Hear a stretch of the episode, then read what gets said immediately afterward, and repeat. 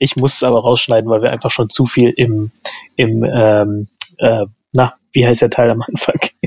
Im Smalltalk. Smalltalk. Ja, danke. Sorry, mein Gehirn ist offensichtlich auch ein wenig von der Hitze äh, beeinträchtigt. Feature Toggle auf. Tatsächlich. Genau.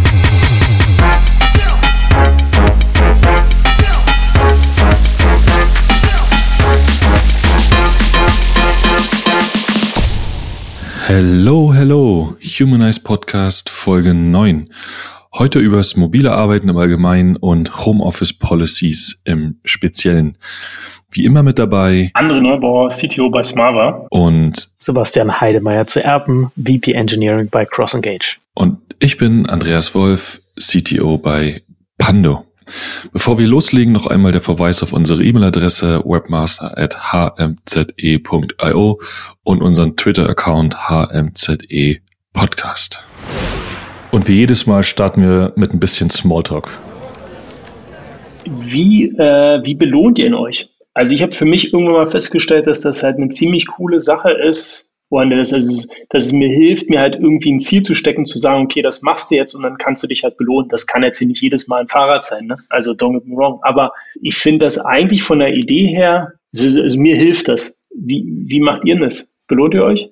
Kannst du mal ein Beispiel geben, wofür? wenn man irgendwas erreicht hat, ja, irgendwie jetzt weiß halt irgendwie die nächsten zwei Monate werden schwer, da halt irgendwie steht halt eine Migration an oder du musst halt das und das halt irgendwie vorbereiten und dann sagst du, okay, das mache ich und äh, quasi äh, ich, ich, ich incentiviere mich halt selbst. Vielleicht ist es das. Ja, ist jetzt auch, also nicht immer halt irgendwie, dass es was Materialist, Materi Materielles sein muss. Kannst auch sagen, okay, und dann, äh, nicht, gehst halt irgendwie schick essen oder irgendwie so.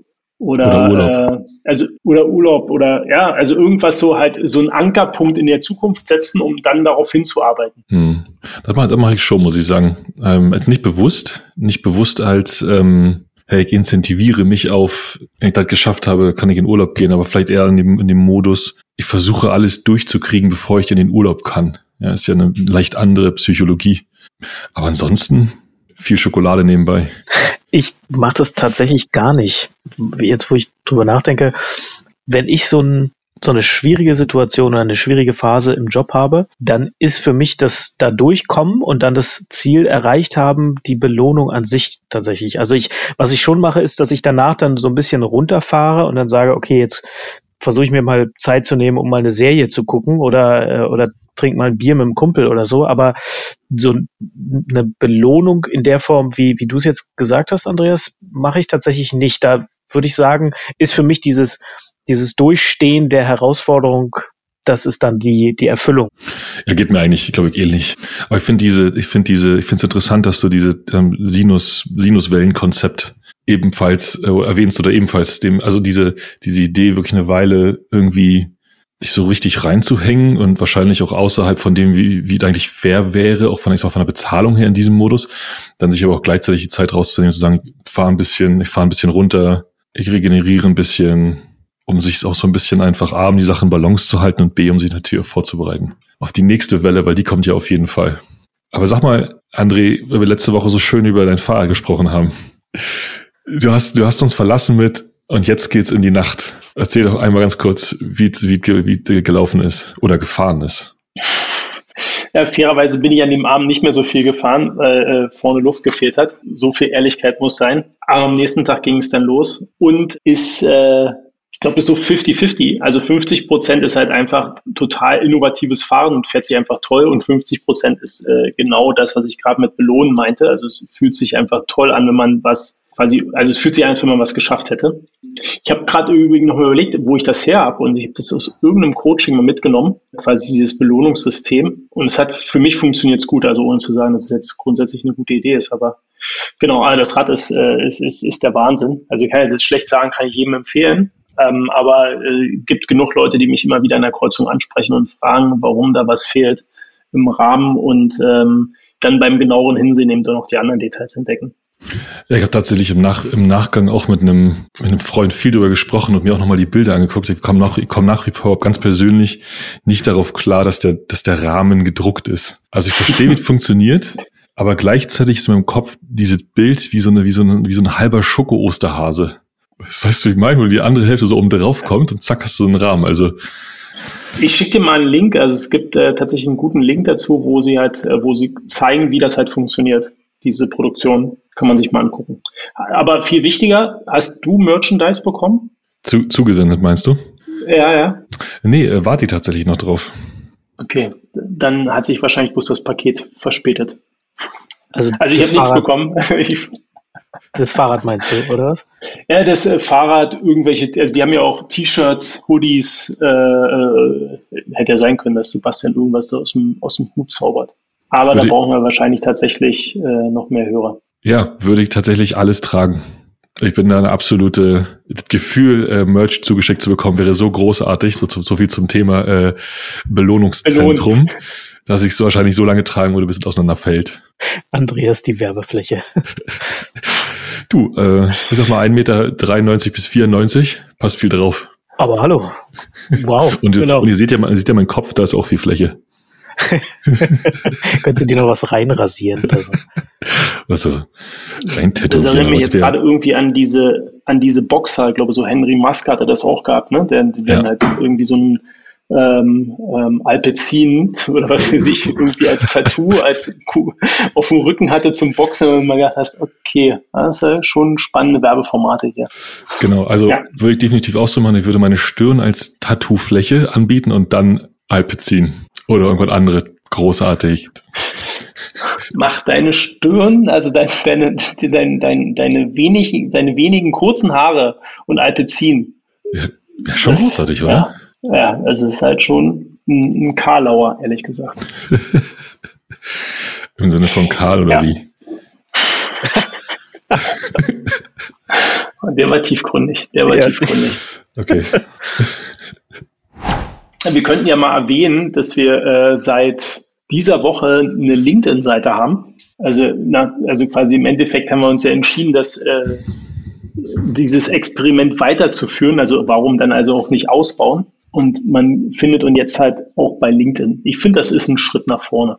Auf jeden Fall. Muss ich ja am Anfang in, der, in den Intros und den Outros mit zu erwähnen. Die, die ganze Liste von der Sozi Social Media Präsenz. Ich habe übrigens, apropos Social Media Präsenz, ähm, ich habe übrigens äh, Herbert Dies angeschrieben. Den einfach mal, einfach mal ganz, äh, ganz fröhlich und höflich dazu eingeladen, doch mal Gast bei uns zu sein. Bis jetzt noch keine Antwort. Ist aber auch erst drei Tage her. Ach so, Ich interessant. gehe davon aus, dass er nicht ignoriert, sondern einfach nur noch nicht nur noch beschäftigt, zu beschäftigt war, um LinkedIn zu lesen. Macht er bestimmt am Wochenende dann. So wird sein. Ich freue mich Genau. schon auf die Antwort. Ich meine, der kriegt ja bestimmt auch viele Anfragen. Da wird er wahrscheinlich äh, so eine Stunde am Sonntag irgendwie geblockt haben, dass er mal alle konzentriert durchgehen kann. Du, äh, ganz ehrlich, wenn jemand sein, sein Autounternehmen, ne, hier sein, sein Kutschenunternehmen in einen Tech-Konzern umwandeln will, dann macht das eigentlich voll Sinn, mit so drei, so drei Tech-Typen mal zu sprechen auch. Äh, 100 Pro, genau. Sich mal so Also, Meinung, Meinung von der Straße einzuholen. absolut, Ja. ja. Straße ist cool, ey.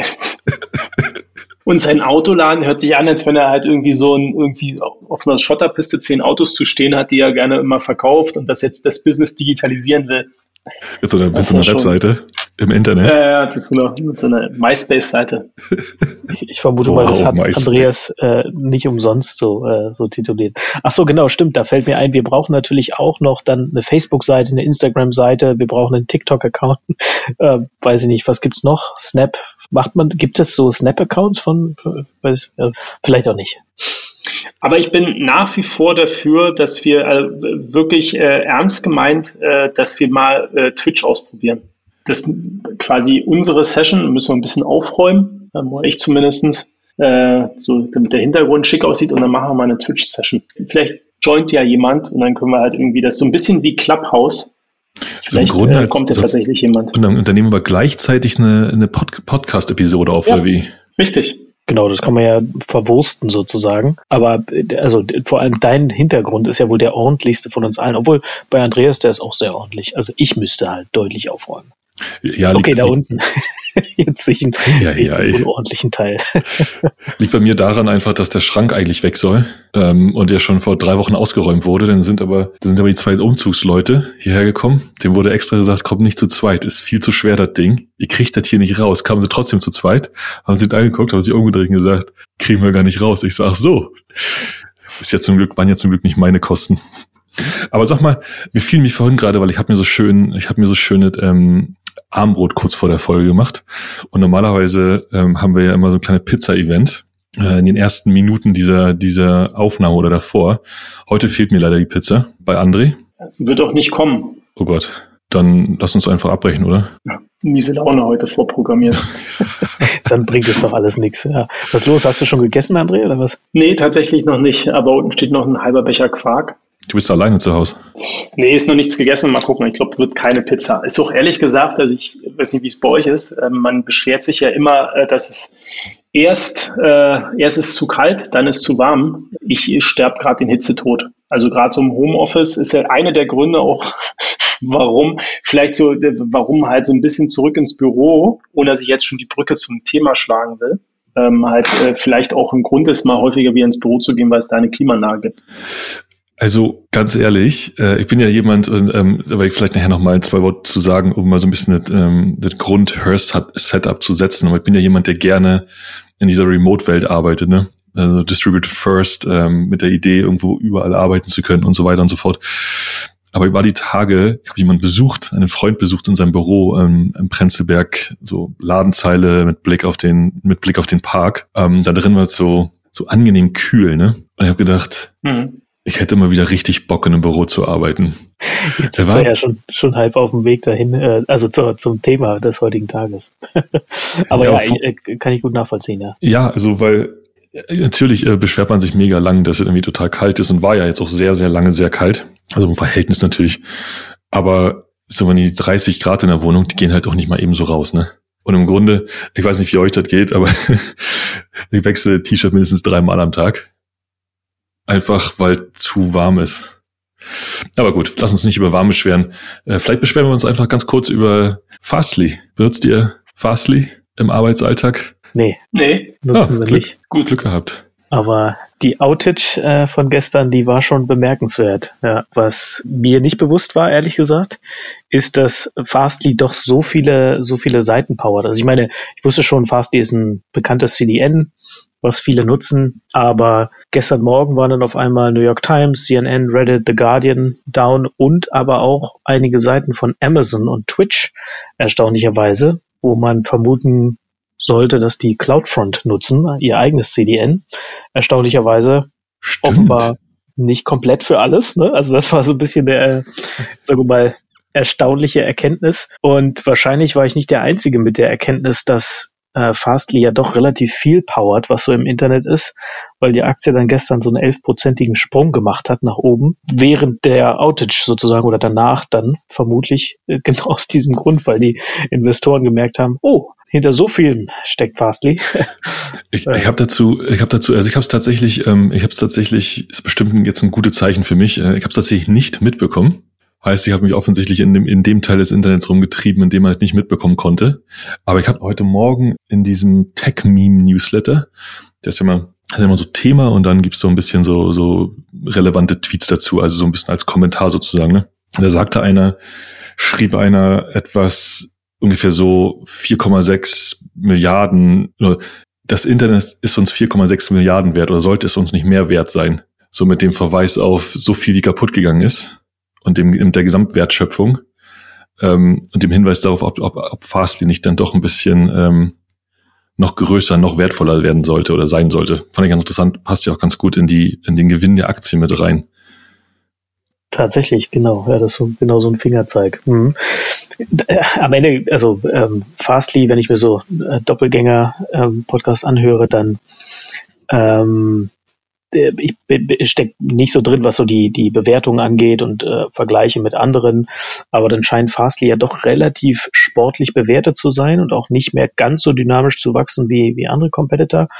Nichtsdestotrotz, äh, genau, also auf jeden Fall groß, große Kunden und ähm, erstaunlich viel Kaputtmachpotenzial, wobei es jetzt auch keine Überraschung ist, wie zentralisiert das Internet inzwischen ist. Ich glaube, das ist ähm, durch die Cloud-Provider etc. eh bekannt. Naja, was, was ich dann nochmal gemacht habe, ist, ich habe mir nochmal das Postmortem angeguckt, weil es ja auch so ein ganz klassischer, ja, so ein Fuck-up-Moment, ne, den jeder von uns wahrscheinlich extrem gut nachvollziehen kann. Da hat dann der, ich glaube, SVP of Platform Engineering oder so, oder VP of Platform Engineering, der hat so einen Blogpost geschrieben, wo er nochmal kurz zusammenfasst, was eigentlich passiert ist. Und das ganz klassisch, da wurde ein Bug am 12. Mai geschippt, der irgendwie im System quasi aufgetaucht ist. Und dann hat offenbar ein Kunde gestern ein Feature aktiviert durch eine Konfigurationsänderung und dieses Feature hat dann äh, diese Mega-Outage nach sich gezogen. Ja, so ein ganz, ganz klassischer ah, Facepalm-Moment, ne, wo man wahrscheinlich mitfühlt mit den Verantwortlichen. Ich habe gerade, äh, als ich dir zugehört habe, hatte ich im Kopf eine Sekunde die Idee, vielleicht sollten wir so eine Facepalm äh, Sektion auf Facepalm der Woche mit einbauen, wo man so ein Düt, Düt, Düt, Düt. Vor dem Outage diese, dieser Woche kommt. Wir haben ja neulich gerade über den, über den Super-GAU bei, bei den amerikanischen Bunkern gesprochen. Diese Woche Fastly. Können nächste Woche passiert. Aber ähm, ist halt so tatsächlich ganz interessant, ne? Ist so ein bisschen der einer der Nachteile von so so Feature, also ich weiß natürlich nicht, ich kenne die, die Details nicht gut genug, aber diese so Feature-driven Development, also im Grunde im Prinzip hinter einem Feature-Flag äh, schon den ersten Code-Schnipsel fertig zu machen und direkt erstmal online zu, zu schicken und dann ein Feature im Grunde online weiterzubauen hinter dem Feature-Flag. Ne? Der Nachteil davon ist ja ganz klar dann, dass du diese, diese Direkte gar nicht mehr hast. Also zu sagen, hey, deploy mein Feature, ist online, kannst mir angucken, funktioniert's, funktioniert's nicht. Sondern dass es im Grunde noch passieren kann, dass irgendwie zwölf Monate oder zwölf Tage später oder, oder fast einen Monat später plötzlich jemand anfängt, die Funktion zu nutzen und dann in so eine ja, dann ein Fehler passiert, der eigentlich schon vor einem, vor einem Monat geschippt wurde. Und diese, diese direkte Bindung einfach weg ist. Also dieses äh, Fast Feedback, ne? Wobei das jetzt, genau. das kann ja zwei Ursachen haben. Ne? Das eine äh, Feature Flag, was ja auch immer so ein Klassiker ist, ne? Wie lange hat man Feature Flags? Also wie macht man auch den Lifecycle, managt man den Lifecycle von so Feature Flags? Äh, der andere, die andere mögliche Ursache ist aber auch, dass das Feature einfach so lange noch nicht genutzt wurde. Ne? Sprich, dass es vielleicht nicht so richtig in den Markt gebracht wurde oder nicht mit Beta-Kunden getestet wurde, was auch immer, oder halt noch nicht at scale getestet wurde. ist ja auch so ein, Klassiker, ne, dass du mit einem kleinen Beta-Kunden das erstmal testest. Da hat es keine Auswirkung, aber wenn es ein richtig großer testet, dann reißt auf ein, einmal das ganze Content-Network runter. Was auch immer, ne, das kann man jetzt von außen so nicht, nicht sagen, was da die Ursache sein könnte. Aber ja, valider Punkt. Ich denke vor allen Dingen, also ich habe das schon ein paar Mal, da werdet ihr wahrscheinlich auch erlebt haben, ne? Also ich so in der Fehleranalyse äh, guckst du natürlich, was haben, was haben wir denn heute gemacht, was haben wir denn gestern gemacht. Ähm, und du kommst halt nicht darauf, weil es halt der Kunde eingestellt hat und nicht du selbst. Ne? Und gerade wenn du halt viele Deployments halt hast, hast du halt irgendwie, also wirklich sehr kurze Zeiträume, wo du halt so ähm, ja, einen sehr stabilen Zustand halt irgendwie hast. Also es können halt, kann halt relativ viel sein, aber wir hatten tatsächlich mal ähm, auf, einer, auf einer Webseite hatte, hatte ein Kollege äh, eine andere äh, Kompression angestellt für den Apache, also statt äh, klassisch gzip Broadly und äh, Broadly komprimiert deutlich besser, aber braucht halt auch ein Vielfaches von der quasi Rechenkapazität, Rechenleistung. Und das ist halt nie aufgefallen, ähm, bis zu dem Tag, wo halt dann quasi das Unternehmen ein bisschen mehr äh, Werbung hatte und äh, dann halt einfach in so ein Ding reingelaufen ist, auch zu einem krassen Aus, äh, Outage, also zu einer krassen Downtime geführt. Und das hat, ich glaube, wir haben fünf Stunden gesucht und wir haben es nicht gefunden. Also wir waren kurz davor, das halt äh, quasi ganz woanders nochmal zu deployen, weil die Systeme auch einfach nicht mehr äh, reagiert haben. Und ähm, das war dann ehrlich gesagt wirklich bloß ein Zufall, dass wir gesagt haben, Mensch, wir haben auch diesen Change hier, kann das das sein? Dann hat irgendjemand gegoogelt und gesagt, ja, guck mal, also die, Rechenkapazität dahinter müsste eigentlich deutlich größer sein. Und dann hat, hat sich so erklärt. Ähm, das ist so irgendwie das eine, was, was ich halt schwer finde an, an äh, dieser Form, also an dieser Form von Feature-Toggles. Auf der anderen Seite finde ich, haben wir Feature-Toggles, weiß nicht, ob ihr die Stories dann auch so habt, ähm, mir auch oft schon den, äh, den quasi das, das Leben gerettet. Ne? Also es halt war äh, so gerade in jüngeren Unternehmen, äh, wo du dann halt irgendwie äh, vielleicht doch noch viel, äh, mal, viel dynamisch halt entwickelt wird.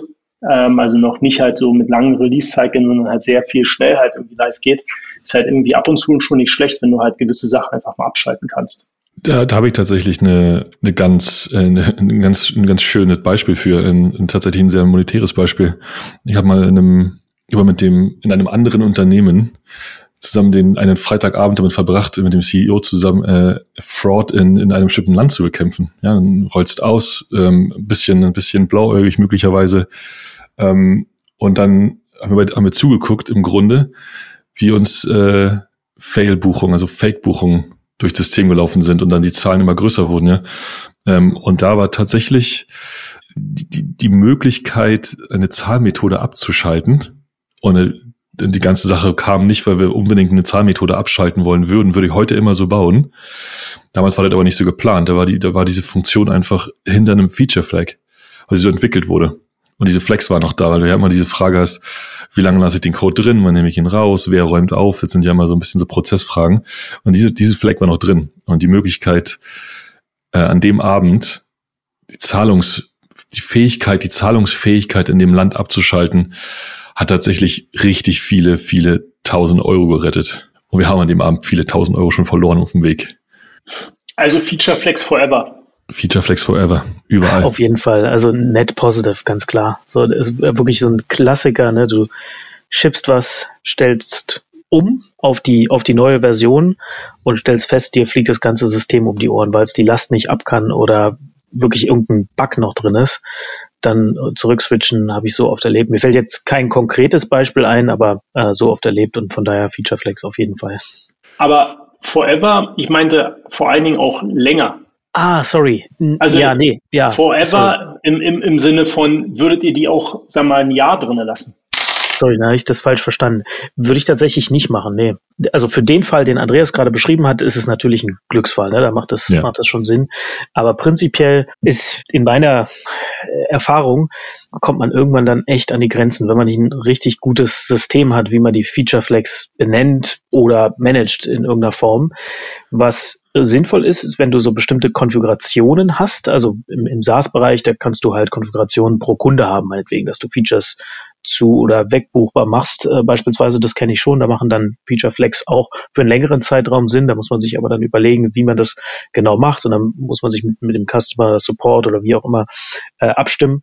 Aber für reine Deployment, also sagen wir mal Progressive Deployment Related Feature Flex würde ich immer anstreben, möglichst zeitnah, nachdem validiert ist, dass die Funktion das tut, was sie tut, das Feature Flag abzuräumen, aber nicht zu früh. Also äh, so erfahrungsgemäß sollte da ein gewisser Zeitraum ins Land gehen, der auch dafür sorgt, dass das System mal irgendwie aus verschiedenen Richtungen unter Last gerät. Wobei ich es eigentlich schon schon so rein, rein aus einer theoretischen Perspektive finde ich es eigentlich schon eine interessante Idee, Feature Flags weiterzuentwickeln und um sogar zu sagen, ähm, ich habe alle meine Features im Grunde hinter so einem, hinter so einem Toggle. Ja, weil du kannst den, wenn du das System ein bisschen ausbaust, du kannst, du kannst die, sag mal, Traffic abhängig machen, du kannst die ähm, von irgendwelchen anderen äußeren Variablen irgendwie an- und ausschalten lassen.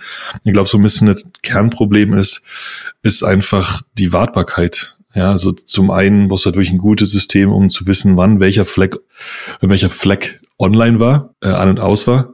Und dass, dass man so im Grunde das System unter diesem Zustand sich anschauen kann. Und du hast, du rennst ja super schnell in diese, in diese Kompositionsproblem, wo ein Fleck irgendwie drei andere Flecks da drunter hat und dann bist du irgendwann ja, kommt, ist ja, im Grunde fängst du nachher irgendwann an, so Software Engineering mit deinen Feature Flags zu machen. Das ist eher die Realität, die ich so kenne in der Vergangenheit. Ja, nämlich auch. Also Komposition bin ich, bin ich bei euch. Ich habe es auch noch nie so richtig, also ich habe schon häufig auch viele, also einen längeren Zeitraum später davon partizipiert, dass es noch einen Feature Flag gibt, aber natürlich die Komposition ist ein Problem, aber auch, dass sich Features weiterentwickeln ne? und vielleicht schaltet ein Feature dann äh, quasi gewisse Sachen dann doch nicht zuverlässig ab oder ist halt mandatory und auf einmal funktionieren dann durch halt irgendwie einen anderen Teil einer Applikation nicht. Wenn man äh, mal in der Vergangenheit, das fand ich so am, eigentlich vom Ansatz her mit am besten, äh, so aspektorientierte Programmierung dafür hergenommen, um halt gewisse Features ein- und auszuschalten, ähm, weil das halt A, extrem variabel ist ähm, und du B, auf so einem niedrigen Level bist, dass wenn du halt wirklich mitigieren musst, ähm, halt sie, du sehr genau halt eigentlich weißt, wo du was ausschalten kannst, weil du halt einfach in dem Moment halt irgendwie Methoden überladen kannst und also im Java-Umfeld äh, Methoden überladen kannst. Und das äh, fand ich so bis jetzt am besten, aber vielleicht auch dann irgendwie mal eine dedizierte Folge oder vielleicht ist es auch gar nicht mehr unser. Das ist eher so, vielleicht müssen wir mal eine Wars, eine War Story Folge machen. So die, die schlimmsten, die schlimmsten Vorfälle, die wir mitgemacht haben. Die schlimmsten und die besten, das Glas ist halb voll. Äh, klar, die, wo wir am meisten gelernt haben, natürlich. genau. Aber sag mal, äh, du sagst gerade äh, aspektorientiert. Ich erinnere mich, dass das mal so, ein, so eine Zeit lang, so eine Zeit lang äh, recht modern war. Kannst du einmal in irgendwie zwei Sätzen sagen, was das bedeutet? Weil ich habe es echt tatsächlich vergessen. Ich wollte nicht sagen, äh, oder ich wollte schon fast die Frage stellen, ist es noch ein Thema, äh, aspektorientierte Programmierung, ketzerischerweise? Ja, schließt sich entsprechend an, die Frage, ja, glaube ich. Nee, aber leg, leg los, André. Sorry, ich wollte dich nicht unterbrechen. Also ehrlich gesagt, glaube ich, könnte ich jetzt nicht so gut erklären. Ich war letzte Woche ganz stolz auf meine äh, quasi Kulturdefinition ähm, in Unternehmen. Da war ich, als ich es gehört habe, fand ich es echt gut. Jetzt, wenn ich so AOP äh, quasi definieren müsste, also im Endeffekt, die, du hast damit eine andere Ebene, ähm, also über, wenn man jetzt mal Java nimmt als objektorientierte Programmiersprache, du hast halt damit die Möglichkeit, außerhalb der Objektorientierung halt auf ja, die Konstrukte der objektorientierten Programmierung halt nochmal einzuwirken. Ja, also du hast halt eine, eine, eine funktionierende Software und hast halt über aspektorientierte Programmierung halt die Möglichkeit, die Core-Hierarchie halt irgendwie zu beeinflussen, indem du halt ähm, quasi Vor- und Nach-Methoden aufrufen halt ähm, einzelne Aspekte halt einwebst. So, also das ist halt, würde ich sagen, eine, eine, eine zusätzliche Verschränkung ähm, in, der, in der Softwareentwicklung. Das ist, glaube aber jetzt wirklich nicht die beste Definition, die man dafür geben kann. So, und jetzt ihr also das ist auch, entspricht auch genau dem Verständnis, was, was ich habe. Und am Ende ist es ja im Prinzip wie, wie so ein Logger, den man ähm, immer mit einwebt. Ne? So, so ähnlich funktioniert es ja, oder? Also ich kann mich tatsächlich gar nicht dran erinnern. Ich wollte gerade nebenbei Wikipedia lesen und klugscheißern, aber dann ähm, war der Beitrag doch ein bisschen zu komplex, um ihn nebenbei mal zu überfliegen, während ich versucht habe zuzuhören. Ähm, ich gebe auf. Vielleicht können wir die an einer der nächsten Folgen nochmal einfließen lassen. Aber, aber wenn wir jetzt, ich glaube, Sebastian und ich kriegen es zusammen hin, weil Sebastian hat gerade das quasi das AOP-Beispiel gebracht, was, äh, was so immer, äh, was, was man früher genommen hatte. Ähm, und glaube, der, der allgemeine Begriff ist so ein Cross-Cutting Concern, also irgendwas, was ich halt überall haben will. Logging ist halt irgendwie so eine Möglichkeit. Ähm, du hast, kann, hast halt irgendwie die Möglichkeit, am Anfang und am Ende eine Methode einzugreifen ähm, und halt irgendwie zum Beispiel Input, Input oder berechnete Werte halt irgendwie nochmal auszugeben. Und das natürlich halt, also sag mal so, in der Softwareentwicklung selbst hat sich mir, hat sich glaube nie, ja, jetzt mal vorsichtig sein, nie richtig durchgesetzt, aber ich glaube wirklich, dass es hat sich nicht, das hat, glaube ich, die Softwareentwicklung allgemein beeinflusst, weil es sicherlich so eine Sachen wie funktionale Programmierung und so nochmal nach vorne gebracht hat, also die Offenheit für andere Programmierparadigmen. Aber für mich war das halt auch immer eher halt, ähm, wenn ich halt Software schnell verändern will, und halt irgendwie zum Beispiel ein Logging in alle Methoden in, in, in den und den Klassen halt irgendwie einweben will oder halt irgendwie ähm, äh, gewisses Dependency Management halt irgendwie auch aushebeln will. Also Spring Framework hat in einer gewissen, zu einer gewissen Zeit halt relativ stark halt irgendwie davon halt irgendwie partizipiert, halt irgendwie so Dependency Injection und Co. halt darüber zu machen. Also ist, glaube ich, ein Konstrukt, ähm, was heutzutage nicht mehr so gängig ist auch mit dem zukommenden, also immer den immer stärker werdenden Hype rund um dynamische Programmierung halt. Gut, dann halt keine Aspekte-Ecke beim nächsten Mal. Aber danke. Sollen wir mal thematisch andere Aspekte beleuchten heute? Oh ja, der war richtig schlecht. Und mal zum Homeoffice kommen. Beziehungsweise zum, zum hotten Thema dieses Sommers. Ähm, wie wird es weitergehen nach der Pandemie? Wir hatten diese, wir hatten die, die Frage schon ja schon ein paar Mal angeschnitten, gewollt oder nicht gewollt. Alle reden drüber und die Frage ist ja, steht ja ganz groß im Raum, wie wird die, die Arbeits, die, die postpandemische Arbeitswelt aussehen? Wird alles so sein wie früher? Werden wir viel mehr im Homeoffice arbeiten, im mobiles Arbeiten. Wie sieht's da, da, äh, wie sieht's damit aus? Und wir haben ja uns für heute vorgenommen, mal Homeoffice ein bisschen und Homeoffice Policies, ähm, Homeoffice versus mobiles Arbeiten und die ganzen, die ganzen äh, Punkte drumherum mal ein bisschen genauer zu beleuchten, äh, mal ein bisschen einzusteigen, ein bisschen tiefgründig nachzubohren und drüber zu sprechen. Vielleicht muss ich gleich mal, ich mache mal gleich am Anfang die Einschränkung. Ähm, weil ich glaube, das wird überall, also das, was wir meinen und so wie es halt eigentlich der Gesetzgeber halt irgendwie definiert, sind zweierlei Sachen. Homeoffice, quasi das, was wir immer meinen, ist nicht Homeoffice, sondern mobiles Arbeiten. Also quasi das Arbeiten äh, quasi außerhalb der Firma, ähm, wo auch immer. Ähm, ähm, und Homeoffice ist streng genommen äh, quasi, ähm, quasi das Büro bei dir zu Hause wo der Arbeitgeber halt auch eigentlich äh, ja dafür verantwortlich ist, dass es halt, also dass, dass das Setup halt irgendwie stimmt, dass halt aber auch andere ähm, halt Arbeitsschutzbedingungen halt und so erfüllt sind. Ähm, also ist halt eigentlich eher wie äh, Telearbeit, glaube ich, so hieß das früher.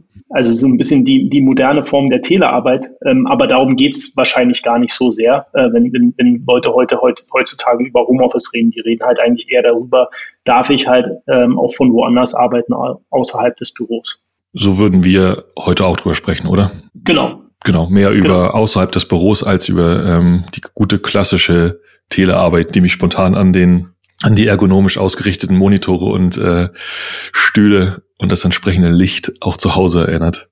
Den Abstand hinterm Stuhl, genau, dass Den man Abstand nicht direkt Stuhl. In, äh, in, ein Fenster guckt, etc. Ja. Die Kabel auf dem Boden. Genau. Deshalb, das bringt mich zurück zu meiner Diskussion, die wir, äh, die wir neulich ja schon mal hatten, äh, Bildschirm oder nicht Bildschirm, also Second Screen oder nicht Second Screen. Ja? also quasi will man noch einen großen 49 Zoll äh, Ultra Widescreen hier zu Hause haben, weil man ja jetzt dann auch zu Hause arbeiten kann. Aber das sind, ich glaube, ein, äh, das ist vielleicht vielleicht für eine Gadget-Folge irgendwann mal relevant. Ja, weiß ich nicht. also mach ich schneid's wieder raus, André. Nein, Scherz beiseite. äh, als Hintergrund, wir haben in der letzten Episode doch länger darüber gesprochen tatsächlich. Ich muss es aber rausschneiden, weil wir einfach schon zu viel im, im Smalltalk Smalltalk. Ja, danke. Sorry, mein Gehirn ist offensichtlich auch ein wenig von der Hitze äh, beeinträchtigt. Feature Toggle off. Tatsächlich, genau. Aber tatsächlich, tatsächlich, ja. Aber tatsächlich ist es so, oh Gott, heute ist uns allen ein bisschen warm, oder? Aber tatsächlich ist es so, dass, ähm, dass da ja doch wirklich ein, ein, ein wichtiger Punkt hinter steckt, hinter dieser Bildschirmdiskussion, ähm, die wir in der letzten, in der letzten Folge dann in, wirklich in einem kleinen Smalltalk-Teil drin hatten. Ich habe die Tage jetzt, weil es so warm war, viel ähm, auf dem Balkon gesessen, ja. Vor mir ist da Schatten und da war so ein bisschen, ich bin da sowieso persönlich ein bisschen anfällig. Also ich liebe Wärme, aber im Urlaub nicht so sehr zu Hause, wenn ich arbeiten muss oder darf, Entschuldigung, ähm, und habe mich dann also sozusagen hab die Schatten, die kalten Schattenplätze gesucht und dann dementsprechend mit dem Laptop gesessen. Wenn du drei, vier Stunden mit dem Laptop auf einer, auf einer, auf so einer Außencouch, auf einer Couch sitzt, hast du, da hast du natürlich ein Nackenproblem. Ja, und, und ist ja, ist natürlich jetzt ein bisschen mehr Homeoffice-Diskussion und wir wollten ja gar nicht so, vielleicht gar nicht unbedingt so sehr in die, in die, in die, in die, in die Telearbeit einsteigen. Aber das ist natürlich wichtig. Und dass mir die Tage drüber nachgedacht, wow, so ein Bildschirm, wo man sich gerade vorsetzen kann, spielt eine relativ zentrale Rolle. Ja? Klingt irgendwie wie pff, Bürokratie, aber schon nach drei Tagen ist es ein, ist es ein spürbarer, ein spürbares Problem, wenn man nicht aufpasst. In all der Diskussion ist, finde ich, ist das allerdings ein Argument, was ich noch nie gehört habe. Also ich, ähm, ich habe sowieso eher den Eindruck, dass die äh, Diskussion rund um Homeoffice Policy eher eine Diskussion ist halt, wie viel Homeoffice kann man halt machen und dass Leute halt auch wirklich ähm, in Kauf nehmen halt schlechtere, also mal Arbeitsbedingungen im Sinne von halt irgendwie Setup halt irgendwie, ähm, also dass die halt einfach wirklich in Kauf genommen werden. Ähm, was, was, was, was faszinierend ist, weil mich dann halt immer so die, die Frage halt drückt, was ist denn dann der Vorteil? Ja, also ist es halt irgendwie früh nicht halt irgendwie zur Arbeit zu fahren? Ist es halt ähm, vielleicht die Kosten, die dahinter stecken? Ist es halt irgendwie ein bisschen flexibler zu Hause zu sein? Ähm, länger ausschlafen? Das, das also das, ist Lebenszeit, ne, würde ich sagen. Lebenszeit. Ja, ja, der Commute, der wegfällt, ne? Wenn du irgendwie egal ob halbe Stunde oder Stunde pro Richtung. Meine Frau ist früher nach Potsdam gefahren. Die hat pro Weg ähm, knapp anderthalb Stunden gebraucht. Das sind einfach drei Stunden am Tag gesparte Lebenszeit, ne, die du anders verbringen kannst. Und insbesondere, wenn man dann noch, ich meine, jetzt während der Pandemie war das nochmal eine andere Situation, aber wenn man dann noch Kinder hat, für die man üblicherweise eh auch eine eine Betreuung in welcher Form auch organisieren muss. Man hat zwar natürlich irgendwie Schule, Hort oder Kita, aber man will die ja auch nicht Ewigkeiten da lassen, dass die das letzte Kind sind, was dann irgendwann auf die Eltern, Eltern wartet. Das lässt sich halt deutlich besser eintakten, wenn du eben acht Stunden quasi am Stück arbeitest und die Kinder vorher wegbringst und Abend danach abholst, äh, als wenn du zwischendurch zehn Stunden oder mehr hast, in denen du nicht auf die äh, Kinder aufpassen kannst, weil du eben noch unterwegs bist. Würdet ihr sagen denn, dass Flexibilität quasi das Kriterium ist, worum es geht? Also wenn Leute halt sagen, Mensch, äh, gibt also quasi, wie sieht neue Homeoffice Policy halt aus? Kann man bei euch Homeoffice machen? Oder ist das vielleicht auch, weiß ich nicht, äh, die Möglichkeit, sich zu fokussieren, sich zu konzentrieren oder, oder noch irgendwas ganz Ich glaube, da muss man, ähm, ich glaube, es lässt sich nicht so einfach äh, in zwei, drei Punkte kategorisieren. Du hast da viele, viele verschiedene Faktoren drin. Da, da spielt auch die, die, diese, da spielt auch das, das Gefühl, frei zu sein, gehört da auch mit rein. Dieses Gefühl, entscheiden zu können, ähm, wie, wie, wie und wo ich heute arbeiten möchte. Ja, ob man die, ob man diese Freiheit jetzt wirklich so oft benutzt oder nicht so, trotzdem viel cooler ist, irgendwie an einem, an, einem, an einem vernünftigen Setup zu sein, als zu sitzen an einem richtigen Tisch, weil ganz ehrlich, niemand fährt an Strand und arbeitet dort. Ähm, ist einfach, außer Sebastian, wie ich gerade sehe. Nee, ich wollte nur andeuten, dass ich was sagen möchte dazu, aber bitte reden wir bitte. weiter. Nein. Okay, nee, was ich meine ist, ich glaube, das ist eine, eine sehr individuelle Fragestellung. Also ich, wir haben tatsächlich einen Kollegen, der jetzt sich einen Camper gekauft hat und vorhat, auch wirklich eine Tour zu machen und davon unterwegs zu arbeiten. Und das ist eine, das würde ich mal sagen, ist so ein Incentive, ne, was man Mitarbeitern bieten kann äh, in gewisser Weise. Andere, wie ich jetzt beispielsweise, ich schätze, dass ich eben näher an meinen Kindern bin, auch mal einfacher auf die aufpassen kann, äh, beziehungsweise wir nicht so immer gehetzt, weil im, im normalen Arbeitsalltag waren wir extrem im Hamsterrad. Das war jetzt in der Pandemie leider auch ein Hamsterrad, aber das würde sich jetzt entspannen, wenn wir nicht jeden Tag ins Büro müssten und immer gucken müssten, morgens schnell zur Kita oder Schule, dann ganz schnell zur Bahn, hoffen, dass alle Verbindungen klappen, damit rechtzeitig im Büro, im Büro rechtzeitig los, damit wir äh, wieder die Bahnen erwischen, um wieder zu Hause äh, beziehungsweise an der Kita oder Schule sein zu können, um die Kids abzuholen. Das entspannt sich deutlich, wenn wir das ein bisschen flexibler machen können. Aber es gibt auch Kollegen tatsächlich, die können sich äh, zu Hause besser konzentrieren als woanders. Das ist auch ein, ein Punkt, den man ähm, immer wieder in in so Umfragen äh, tatsächlich raushört, während es aber auch das Gegenteil gibt. Ne? Es gibt auch Kollegen, die sagen, die haben zu Hause überhaupt kein gutes Arbeitsumfeld, die können sich da nicht so gut konzentrieren. Die brauchen tatsächlich auch so ein bisschen diesen Austausch oder dieses spezifische, hier bin ich jetzt zum Arbeiten, um sich auf die Arbeit konzentrieren zu können. Deswegen würde ich sagen, ist tatsächlich nach meiner Erfahrung sehr individuell. Genau, weil ja im Grunde auch, zumindest aus meiner Perspektive, die, die, die, die eine richtige Antwort auf die Frage eigentlich ist. Also nicht, nicht jeden Tag in ein bestimmtes Büro zu müssen oder in einem bestimmten Ort zu müssen, gibt dir einfach die Freiheit, da viel individueller auf deine, auf deine eigenen äh, Lebensumstände zu reagieren. Und die verändern sich auch. Ja, manche Tage, es fängt an mit, äh, ich fühle mich nicht so, heute haue ich noch zwei Stunden länger im Bett durch oder eigentlich ehrlich gesagt möchte ich morgens noch irgendwie eine Stunde Spanisch lernen oder so, ähm, beziehungsweise ich muss irgendwelche Sachen organisieren, also diese, diese Flexibilität, die man dadurch bekommt, die auch nicht, die auch nicht um, die ist ja nicht for free, ne? Also da, da, da steht da, hat ja auch eine, eine Downside. Die ist halt, diese Flexibilität, die glaube ich, ähm, weiß ich persönlich zumindest sehr zu schätzen. Dann ähm, nochmal als Hintergrund, ich bin jemand, ich arbeite zu 100 Prozent remote dieser, dieser Tage und ich finde es auch absolut super und ich möchte auch, dass es so bleibt erstmal eine Weile. Ähm, Downside ist natürlich, du bist viel, viel mehr für dich selbst verantwortlich. Ja, also wenn du, wenn du um, um 8.30 Uhr im Büro sein musst oder um 9 oder um 10 spielt ja keine Rolle, dann ist es, glaube ich, so, dass du, dass es einen gefühlten Arbeitsrahmen gibt, an den sich die meisten Leute im Büro irgendwie halten. Ja, irgendwie gibt's gibt's so eine so eine Common Sense Core aus irgendwie. Ja, so mhm. und und die geben dir halt Struktur. Ja, du weißt, mit ungefähr mittags irgendwo ist dann kurz Pause und dann geht man essen mit Kollegen und so. Ähm, also alles und, unterstützt alles wird von dieser Struktur unterstützt. Wenn du die ganze Zeit im Grunde auf dich allein gestellt bist, das klingt jetzt vielleicht ein bisschen viel dramatischer, als es eigentlich ist, dann muss man sich da schon drum kümmern, ja. Man muss schon gucken, dass man, dass man aufsteht, man muss gucken, dass man sich Zeit nimmt, Mittag zu essen, ähm, und zwar regelmäßig. Man muss gucken, dass man, dass man zu einem, zumindest oft zur richtigen Zeit irgendwann aufhört zu arbeiten.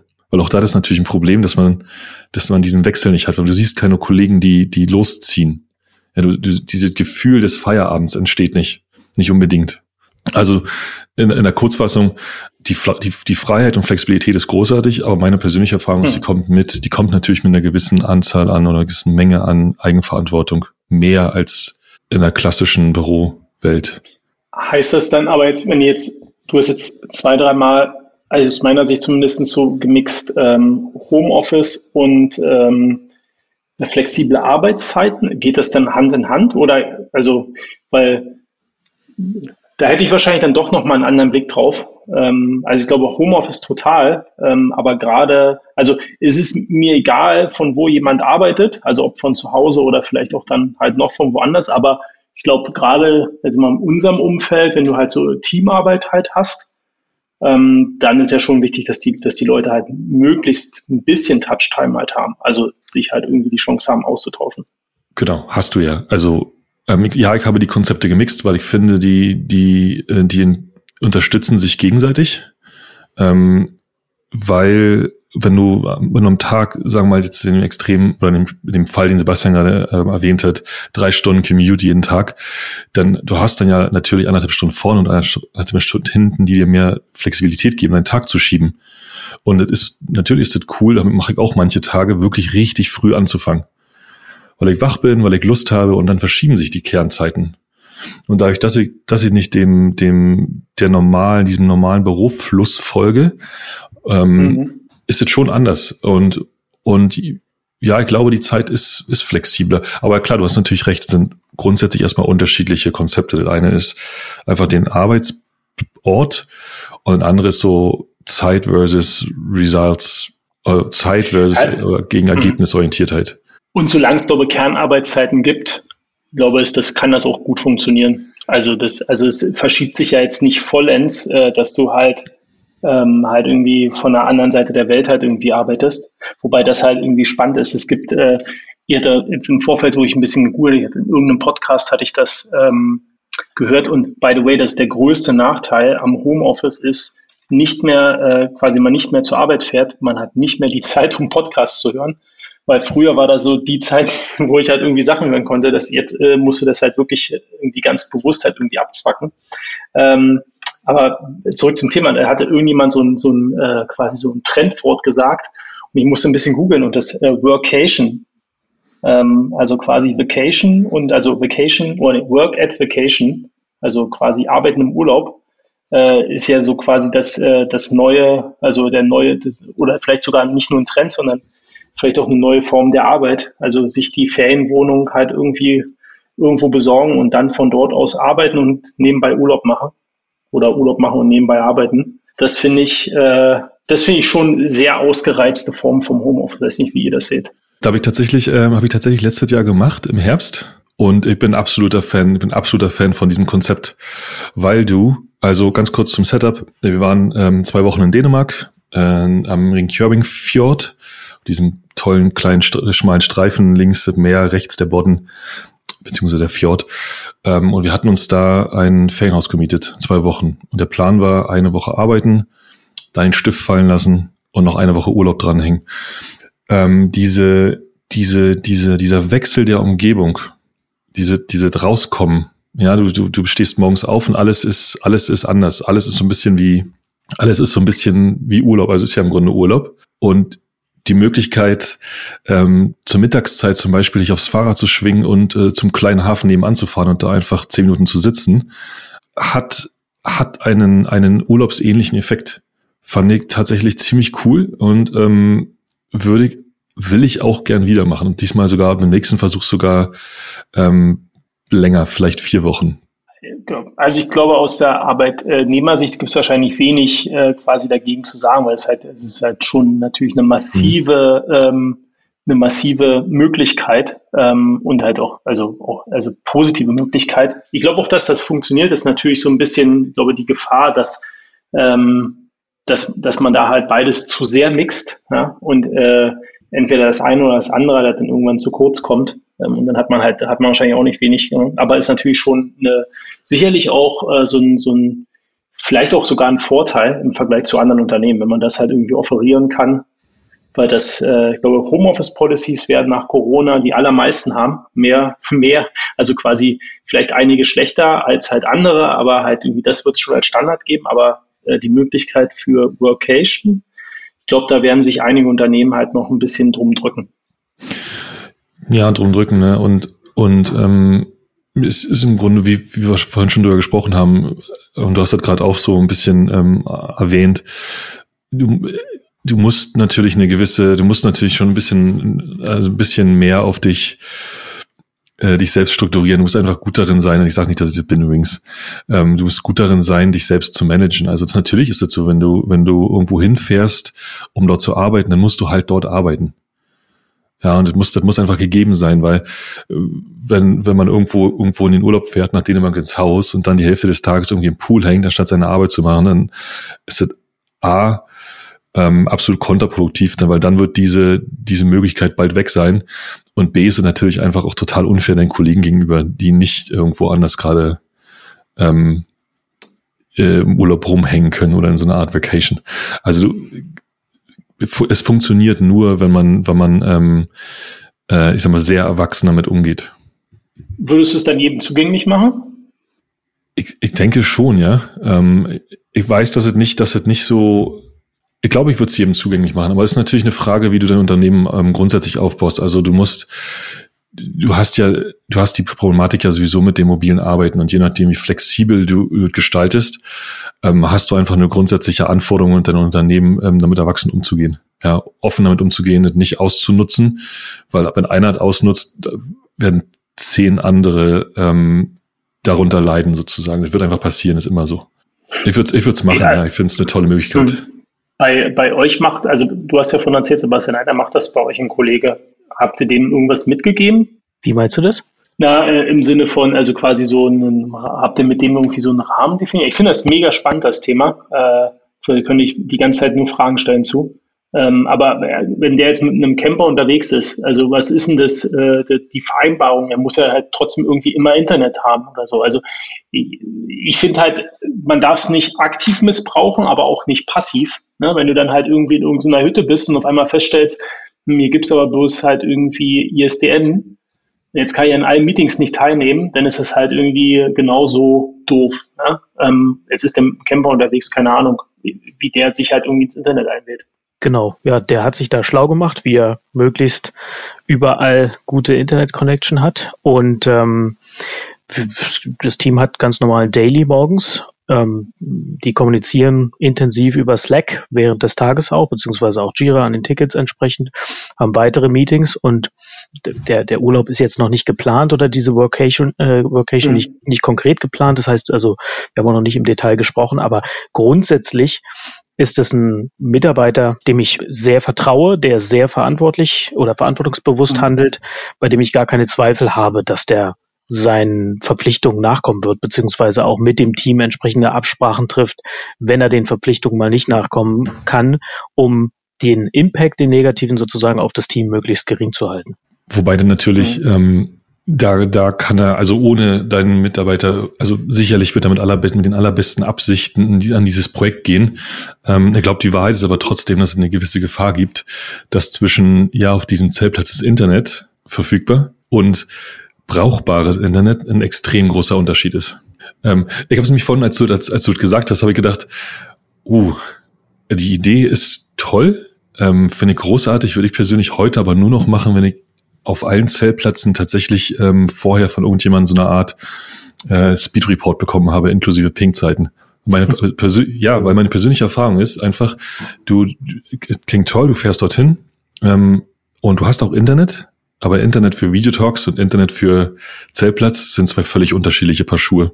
Also können unterschiedliche Paar Schuhe sein. Mhm. Heißt natürlich nicht, dass es so sein muss. Nee, nee, absolut, genau. Und ich äh, habe jetzt nicht recherchiert, ne, aber ich gehe schon davon aus, dass es so eine Information gibt heutzutage. Mhm. Und am Ende, wenn, na, wie heißen die, Flixbus das schaffen, im Bus Internet, also Wi-Fi hinzukriegen in einer adäquaten Geschwindigkeit, gehe ich mal davon aus, dass man das auch für so einen kleinen Camper äh, in irgendeiner Form hinkriegt. Ne? Also, wie gesagt, ich habe mich da nicht im Detail mit beschäftigt, aber ich vertraue ihm, dass er das im Blick hat. Und man hat natürlich auch in der Wahl der Standorte, zu denen man sich bewegt, auch einen Einfluss auf die mögliche Internetgeschwindigkeit. Ne? Wir hatten auch schon den Fall, will ich auch zugeben, da hat jemand gesagt, er wird in den Urlaub fahren, beziehungsweise nach Hause eigentlich zur Familie. Es war auch während Corona, wollte eigentlich von da arbeiten, hatte aber schon gesagt, eventuell, er weiß noch nicht genau, wie gut es klappt, eventuell würde er spontan Urlaub nehmen, wenn er merkt, die Internetverbindung reicht nicht oder er kann sich da nicht konzentrieren. Und genauso war es dann auch. Der hat dann auch ganz freiwillig gesagt, so, hm, sorry, das, das klappt irgendwie doch nicht. Ähm, jetzt nehme ich eben diese Woche Urlaub, so wie ich es auch schon angedeutet habe. Das ist ja auch eine Möglichkeit. Am Ende ähm, ist es, glaube ich, immer in Absprache mit dem Team relevant. Ne? Vor einem, vor einem extrem wichtigen Release ist sicherlich der falsche Moment, in so eine Workation zu starten. Wenn man aber an normalen Themen arbeitet, die vielleicht äh, im Sommerloch jetzt auch nicht höchste Dringlichkeit haben. Und wenn man da zwei Tage mal nicht äh, top-notch die ganze Zeit verfügbar ist, ist vielleicht auch nicht ganz so schlimm. Na, dann, also das meine ich mit so die Rahmenbedingungen, die halt im Team abgestimmt werden müssen und auch zum Team passen müssen. Finde ich übrigens einen, einen, sehr schönen und auch sehr wichtigen Punkt. Ähm, viel, viel der Komplexität lässt sich durch einfache Teamabstimmung in den Griff bekommen. Ja, und meine Erfahrung ist auch, dass, dass wenn man sagt, ich möchte dieses Experiment mal machen, ich möchte mal ausprobieren, wie es sich anfühlt und damit seinen Kollegen und seinem Team drüber spricht, dann ähm, springe Team rein und unterstützt dich und sagt, und dann auch selbst wenn es mal schief geht und wenn Internet mal nicht, Internet mal nicht funktioniert, dann, dann findet man einen Weg, damit umzugehen. Ähm, Finde ich, finde ich wichtig. Aber übrigens ganz kurz äh, einmal Fun Fact am Rande. Es gibt äh, es gibt vermehrt, ich habe die Tage bei Airbnb nach äh, auf Mallorca nach, äh, nach Ferienwohnungen gesucht. Du siehst immer öfter tatsächlich äh, Ferienwohnungen, wo, wo der Arbeitsplatz mit angeboten wird. So viel zum Thema scheint sich rumzusprechen. Die Sache mit der Vacation. Absolutes Megathema, ein Megatrendthema. Noch eine Sache ist mir nebenbei eingefallen. Ähm, natürlich kannst du ja sagen, halt irgendwie, ist halt irgendwie Kommunikation mit dem Team funktioniert halt nicht. So mal als äh, Team-Event-Maßnahme, warum nicht so ein Team-Workation? Müsste mich gerade halt an, äh, kennt ihr ähm, The Social Network? Also das ist eher eine rhetorische Frage, werdet ihr wahrscheinlich beide gesehen haben. Gibt so auch diese Szene, wo die halt irgendwie in, glaube irgendwo in Kalifornien sich halt so ein Haus äh, mieten, wo sie einen Schornstein abreißen. Mama, da ist ja nichts anderes, ne? Also, ne? Kennt ihr nicht? Okay, müssen wir, müssen wir verweisen auf die Szene. Ähm, aber äh, die, die gehen da halt, die, die sind da halt irgendwie ein paar, paar Monate halt in der Nähe, also quasi an der, äh, an der Westküste, um äh, halt irgendwie Kontakte auch zu knüpfen und ähm, äh, ist das so ein Mix aus Arbeit und halt irgendwie Party. Also vielleicht ja auch, wo alle jetzt gerade halt irgendwie überlegen, was ist nur das nächste, das nächste Team-Event. Kannst jetzt halt dann nicht mit Family machen, aber machst halt irgendwie Workation mit deinen Teammates. Nur mal so als Grunde, Gedanke. Ist ja im Grunde so eine Art äh, Re no, oh Gott, vielleicht müssen wir echt mal das Phrasenschwein mit äh, endlich mal online bringen. Ist ja so eine rebrandete, äh, verlängerte Offsite im Grunde, oder? Total, ja. Genau, ich wollte mal kurz fragen, ob ihr schon den Grund für dafür, dass wir diesmal über Homeoffice reden, genannt habt, nämlich die neue Apple Policy, die bekannt gegeben wurde. Haben wir ähm, äh, für jetzt eben gelassen.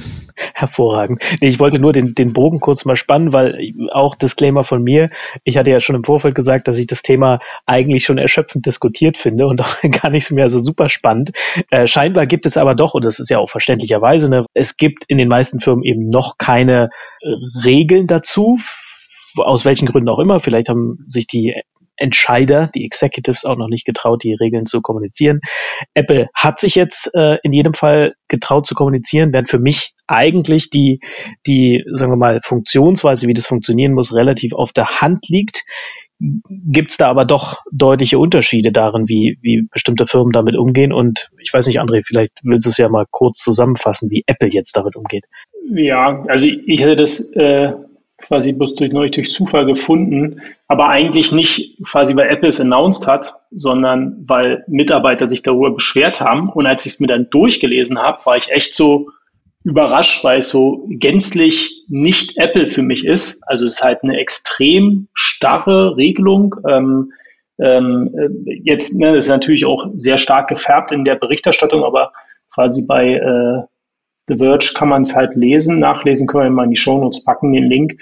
Da haben sich halt äh, paar Mitarbeiter beschwert, also so eine Slack-Gruppe gebildet und da drin haben dann irgendwie 80 eine Petition unterschrieben, ist wahrscheinlich jetzt auch nicht, äh, ist jetzt nicht wirklich viel, muss man ehrlich sagen. Und die lehnen sich dagegen auf, dass, ähm, oder die beschweren sich, dass halt die Interessen der Mitarbeiter nicht ausreichend berücksichtigt sind, ähm, weil nach der neuen Policy, Homeoffice Policy, sollen Mitarbeiter drei Tage ins Büro Montag, Dienstag, Donnerstag. Und äh, ich fand das halt so Apple untypisch, weil ich halt gedacht hätte, dass gerade Apple halt ähm, als sehr starke Tech-Company, also die haben einen sehr großen Tech-Arm, eher auf einen Regelset zurückgreifen und halt sagen, okay, das sind die Regeln, quasi versteht die ähm, und äh, schätzt danach ein, ob ihr ins Büro kommen äh, sollt oder nicht. Ähm, und ich, als ich das, das quasi das erste Mal gelesen habe, habe ich so gedacht, das ist super spannend. Dann kannst du bei Google Maps ähm, quasi die Vorhersagen für den Verkehr werden dann wahrscheinlich die, die nächste Zeit nicht mehr ganz so passend sein, weil Montag, Dienstag ist dann halt immer äh, Rush Hour, Mittwoch ist dann halt sind die Straßen leer, ähm, Donnerstag dann wieder äh, viel los und äh, Freitag dafür dann äh, gar nichts. Und das fand ich äh, tatsächlich sehr, sehr überraschend. Meinst du jetzt in Cupertino mit der Rush Hour? Richtig. Ja, äh, ja, Apple hat ja zusätzlich noch zwei Wochen quasi so eine Workation-Zeit mit eingeräumt in die Regelung, ne, wo Leute also ja. standardmäßig auch einfach remote arbeiten können. Und ähm, ich gebe dir vollkommen recht. Ich finde das überraschend starr und irgendwie auch ein bisschen, ähm, wie soll ich sagen, ein bisschen, ja, dumm will ich nicht sagen, aber doch, also es ist klar, was da für eine Reaktion kommen muss und es ist eigentlich auch klar, welche, welche äh, mhm. Berichterstattung darüber jetzt stattfindet. Auf der anderen Seite will ich auch, und ich glaube, dass das für die meisten Firmen so nicht funktionieren wird. Also ich glaube, dass, dass die meisten Firmen andere Regelungen finden werden müssen, beziehungsweise sollten. Ähm, es wird auch anders funktionieren, aber es ist ein, ein äh, Disadvantage, glaube ich, wenn man das so macht. Ich glaube, prinzipiell erstmal es ist schon ein Competitive Advantage für eine Firma, wenn Mitarbeiter viel zusammen im Büro Zeit verbringen. Ich glaube, dass da, das haben wir beim letzten Mal schon besprochen, ne, die äh, intensive Zusammenarbeit, Kreativität äh, in, in, in so Workshop-Formaten, gerade auch bei der Kultur, die Apple hat, so diese, äh, wenn man der Creative Selection da folgen kann, diesem Buch von dem Ken Kosienda, ne, wie er mhm. das beschreibt. Ne, das ist ja im Prinzip so eine Art Pressure Cooking Approach, wo du halt Leute in, in einen Raum tust, mehr oder weniger, denen irgendwie einen Task gibst oder beziehungsweise eine, eine Mission zu erfüllen, noch irgendwelche Constraints dazu und dann sagst du, und jetzt macht mal, dass das dazu passt oder sagen wir mal, für, für diesen Ansatz ist, glaube ich, eine, eine intensive Zusammenarbeit, die auch im Büro nochmal anders stattfinden kann als im Homeoffice. Ähm, da ist es, also habe ich schon Verständnis dafür, warum sie das tun. Ich glaube aber trotzdem, dass, und das ist ja auch in, dem, in der Berichterstattung schon hochgekommen, dass sie Mitarbeiter darüber verlieren werden. Ich glaube, Apple kann sich das leisten, weil die werden im gleichen Maße Mitarbeiter auch wieder bekommen. Was immer teuer ist, ob sich das am Ende auszahlt, weiß ich nicht, ehrlich gesagt. Ich glaube aber, dass sich die meisten Firmen das nicht leisten können. Und ich glaube, dass der Competitive Advantage, den man auch schwer beziffern kann aus diesem Boost durch diese intensive Zusammenarbeit, dass der für die meisten Firmen wahrscheinlich aufgewogen wird durch den Competitive Disadvantage im War for Talents. Ne? Dass es einfach schwieriger werden wird, gute Leute zu finden, wenn man keine flexible Regelung diesbezüglich hat, die auch ein bisschen individueller ist als diese Montag, Dienstag, Donnerstagsregelung von Apple.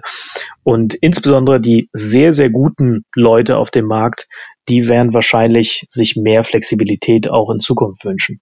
Wir müssen mal kurz Englisch-Deutsch machen. Ähm, ein paar Sachen notiert. Competitive Advantage, Wettbewerbsvorteil, äh, Constraints, äh, Einschränkungen, und äh, Disadvantages, Nachteile, also ich glaube, die meisten werden es halt einordnen können, aber nicht alle. Ich glaube, dass man den Kontext halt so ein bisschen halt irgendwie versteht. Aber ich sehe das genauso wie du. Ähm, ich habe, heute gab es übrigens von äh, den Leuten von Hey Jobs äh, bei LinkedIn, können wir auch in die Shownotes packen, äh, paar ganz interessante Statistiken äh, zum Thema offene Stellen, ähm, äh, quasi pro Monat in Deutschland, wo man halt relativ gut sieht, ähm, äh, quasi, äh, wie sich das halt jetzt nach Corona schon wieder entwickelt. Ähm, also wir sind wirklich äh, pre, also auf einem Status wie vor Corona, ähm, sprich einen relativ hohen Mangel. Ähm, äh, auch spannend, wenn man so ein bisschen den Bericht verfolgt hat, vor allen Dingen in den in den Sammelpositionen, ich glaube, so ist das in dem Bericht benannt worden, fand ich ein bisschen despektierlich. Also so äh, Logistik, Gastronomie, also da, wo man halt irgendwie viele Leute braucht, aber halt auch in den ganzen äh, Wissens, äh, Wissensberufen ähm, nach wie vor halt unheimlich hoher unheimlich hohe Nachfrage. Und natürlich ist da das dann halt irgendwie ein Wettbewerbsvorteil, wenn du halt irgendwie flexibel bist. Jemand von Apple hat, ich habe das gepostet bei mir bei, äh, bei LinkedIn und jemand von Apple hat sogar darauf reagiert und der hat eigentlich was ganz Cleveres gesagt. Also muss ich zumindest zustimmen. Der hat halt geschrieben, dass ähm, also English companies should have uh, full control over their work conditions as long as they meet employee, äh, employment law. Also äh, die Unternehmen sollten halt äh, die Kontrolle darüber haben, wie die, wie die Rahmenbedingungen oder wie die, ja, wie das Arbeitsmodell halt irgendwie aussieht, solange das natürlich irgendwelchen rechtlichen Grundlagen halt irgendwie nicht entbehrt. Aber ähm, ich glaube, die Art und Weise, und das ist ja auch das, was du gerade gesagt hast, Sebastian, ähm, diese starre Regelung, das ist tatsächlich sehr überraschend. Finde ich tatsächlich überhaupt nicht überraschend, muss ich ganz ehrlich sagen. Ähm, ist äh, für mich äh, entspricht das einfach komplett ähm, dem Arbeitsmodell, so wie, wie man über Apple liest und wie ich es mir auch vorstelle. Also sehr, sehr so secretive, so, so, so geheim, alles sehr geschlossen, kleinen Räumen, muschelig unter der Decke ähm, ohne, ohne, ohne Bewertung. Ist ja anscheinend offensichtlich ein Modell, was gut funktioniert. Ähm, andere Modelle funktionieren auch gut. Von daher finde ich es überhaupt nicht überraschend. Ähm, ich hätte, ich hätte alles, ich persönlich hätte alles andere überraschend gefunden. Ich finde es überraschend, dass sogar Homeoffice-Tage drin sind.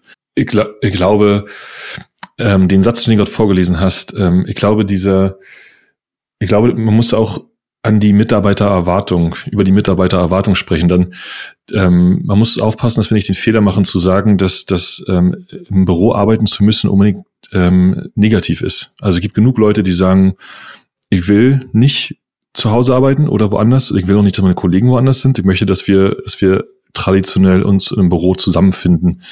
Ähm, ich glaube, das gehört auch in, diese in dieses Gespräch mit rein. Ähm, Genauso wie, und da muss ich tatsächlich, Sebastian, da muss ich dir mal widersprechen. Ähm, ich glaube, glaub ich letztes Mal schon gemacht. Ähm, ich finde nicht, dass, dass Kreativität und, und Zusammenarbeit in einem Büro besser ist als in einem digitalen Space. So, es gibt bestimmte Formen, die besser sind, wenn man zusammen ist, natürlich. Ähm, und in einer, in einer, so einer, so einer distributed, verteilten Arbeitswelt. Ähm, yay. Äh, hast du natürlich diese Tools, du nutzt die natürlich, du versuchst dich ja zu treffen bei bestimmten Dingen, so Workshops, ja, die kann man auch online machen, aber die fetzen natürlich mehr, wenn man im Raum ist. Klar, also, aber per Default ist es, glaube ich, nicht so dabei, im normalen Alltag ist es nicht unbedingt so, dass man, dass man remote nicht besser zusammenarbeiten, also, oder dass es schwieriger ist, zusammenzuarbeiten. Es ist einfach anders. Es ist einfach, du musst andere Formen finden. Ich, ich habe mir jetzt äh, übrigens auch den Handelsblatt Disrupt Podcast mit dem Beck, dem Neurowissenschaftler, angehört. Und ähm, der sagt ja im Prinzip auch nicht, dass Homeoffice gänzlich schlecht ist, aber dass diese Begegnungspunkte sozusagen im Büro, beziehungsweise auch diese einfach diese räumlichen Wechsel äh, und dieser, diese Möglichkeit, äh, Gedanken schnell bouncen lassen zu können, möglichst barrierearm mit anderen Leuten, dass das eben äh, für die Kreativität äh, beflügelnd ist. Und äh, also ja, ich gebe dir recht, man kann das emulieren, aber quite frankly, also es geht nicht so gut, sagst du ja selber, wie in einem Raum zusammen mit Leuten, wo man auch kreative Mittel zur Verfügung hat. Ne? Also muss nicht nur ein Whiteboard sein, man kann auch was basteln, aus Lego machen oder was auch immer. Ich glaube, das ist, das ist so der, der heilige Gral. Und mein Punkt dabei ist tatsächlich, dass ich für, das gilt nicht für alle Bereiche, aber für, für viele Bereiche, gerade in unserer Branche, auch in der Digitalbranche, da glaube ich, je öfter man das machen kann, desto besser ist es. Also desto desto kürzer sind eben die Iterationszeiten, in denen man kreative neue Lösungsansätze äh, schaffen kann. Das geht alles remote, das, das ist alles möglich, das, das ist überhaupt nicht, will ich überhaupt nicht schmälern. Und ich würde auch gar nicht, ich könnte jetzt gar nicht prozentual sagen, wie viel besser das denn in einem Raum sein kann ganz ehrlich, auch wenn man sich in einem Raum zusammenfindet und blöde Moderationsmethoden anwendet, kann man genauso auch äh, einen, einen Mist-Workshop haben, wie man einen sehr, sehr guten Workshop remote haben kann, wenn man mit Miro richtig toll vorbereiteten äh, sozusagen Templates arbeitet. Ne? Das, das, ich will das überhaupt nicht ähm, gegeneinander halten, aber wenn man so die, den, den besten Moderator, die besten Vorbereitungen hat, dann glaube ich, hat man so ein Slide Edge im, im Office.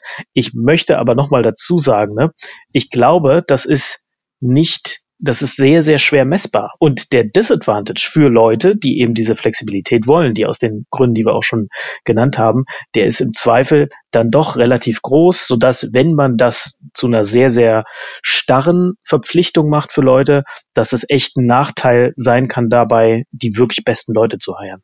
Auf jeden Fall. Ähm, wie gesagt, diese, diese, das, das Workshop, der Workshop in, äh, zusammen mit Leuten ohne Frage. Aber wie gesagt, der lässt sich ja dieser, ich weiß nicht, also meiner, meiner, meiner Arbeitserfahrung macht man halt nicht jeden Tag so einen Workshop und eigentlich auch nicht jede Woche.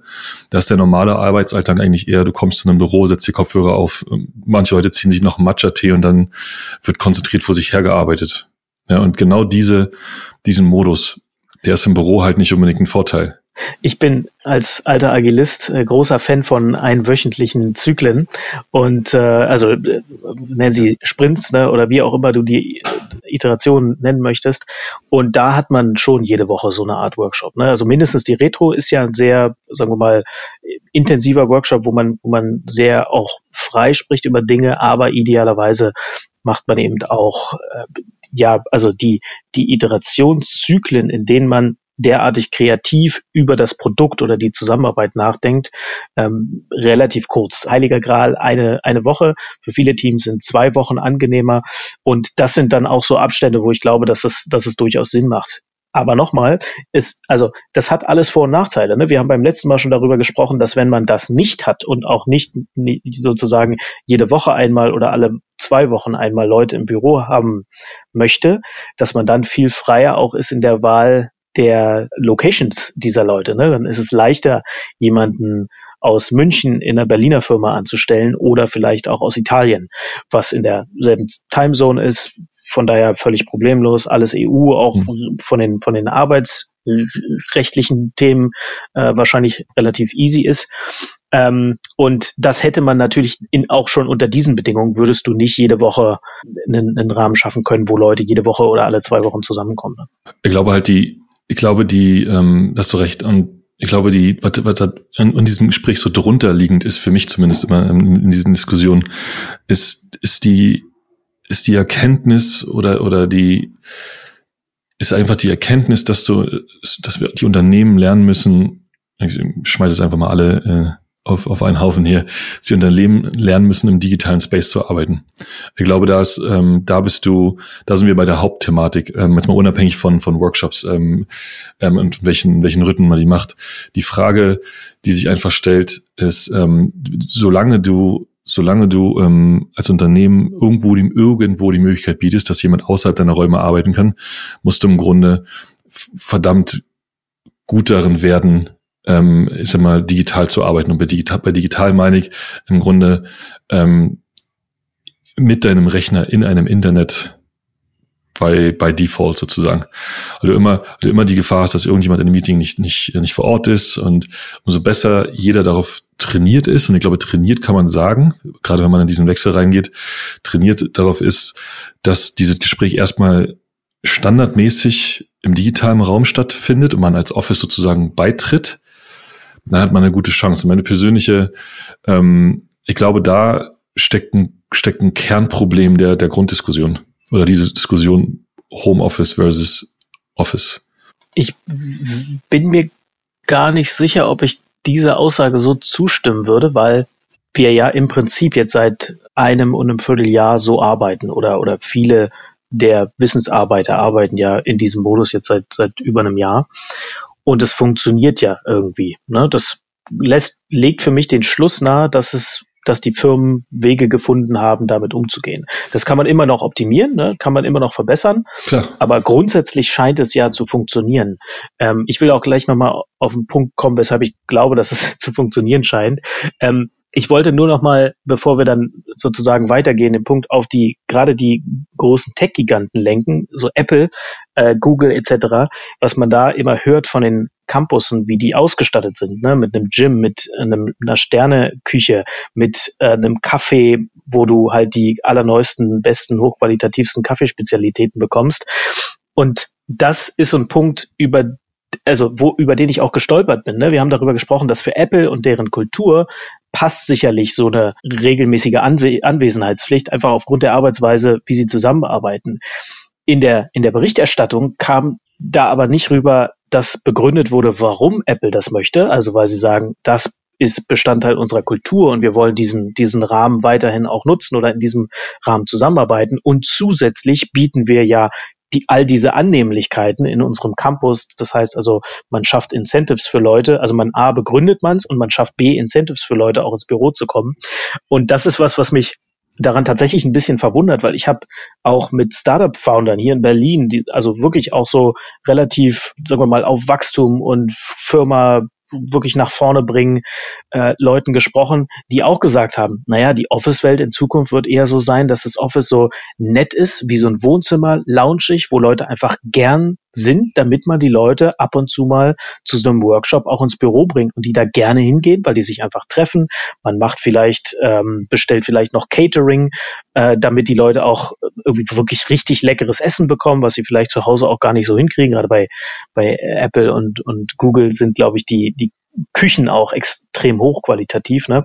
Und das ist so ein, so ein Aspekt, der mir dabei noch komplett fehlt, nämlich diese, diese Annehmlichkeiten im Büro zu schaffen. Wir haben vorhin über äh, Klimaanlage gesprochen, was bei uns jetzt gerade im Sommer natürlich eine, eine wahnsinnige Annehmlichkeit ist, aber die du eben zu Hause so nicht hast.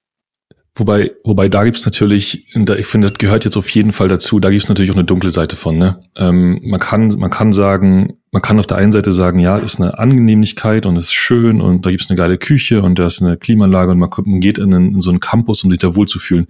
Man kann aber auch sagen, ähm, diese Dinge sind dazu gemacht, um die, um die, um die Anwesenheits-, also der, die, die Output-Zeit eines Mitarbeiters zu optimieren.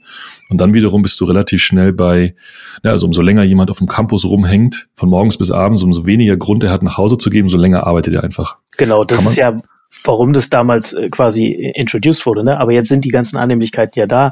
Die kann man ja herausstellen, wenn man so eine Kommunikation macht. Ne? Das ist das, was ich, was ich nicht verstehe. Jetzt haben wir aber auch nur die Berichterstattung darüber mitbekommen und nicht die direkte Kommunikation. Ne? Ja. Nur das ist ein Punkt, der, der ist mir dabei komplett untergegangen in der Berichterstattung. Genau, ich wollte, genau. Also ich glaube, ich finde, ich finde diesen Punkt einfach ganz interessant, wenn man, wenn man, wenn man die, die diese, genau diese Thematik, die du, die du äh, eingeführt hast, von der anderen Seite sieht, dann könnte man beinahe schon sagen, vielleicht vielleicht ist den, den Mitarbeiter die meiste Zeit statisch im Büro haben zu wollen, äh, vielleicht liegt der Grund auch dort. Ja, weil dann wiederum kann ich mit meinem Campus sozusagen den Output maximieren und die Anwesenheit, während ein Mitarbeiter da zu Hause sitzt, vielleicht lieber doch irgendwann zwischen sechs und elf abends Feierabend macht. Ja, ich glaube, wir vergleichen aber auch gerade zwei Extreme. Ne? Also äh, quasi das, äh, das, der Campus, der halt High-End ausgestattet ist und es ist halt eben nicht das typische Büro, also schon gar nicht in Deutschland. Und auf der anderen Seite halt irgendwie Homeoffice mit allen Annehmlichkeiten bis hin zu Workation.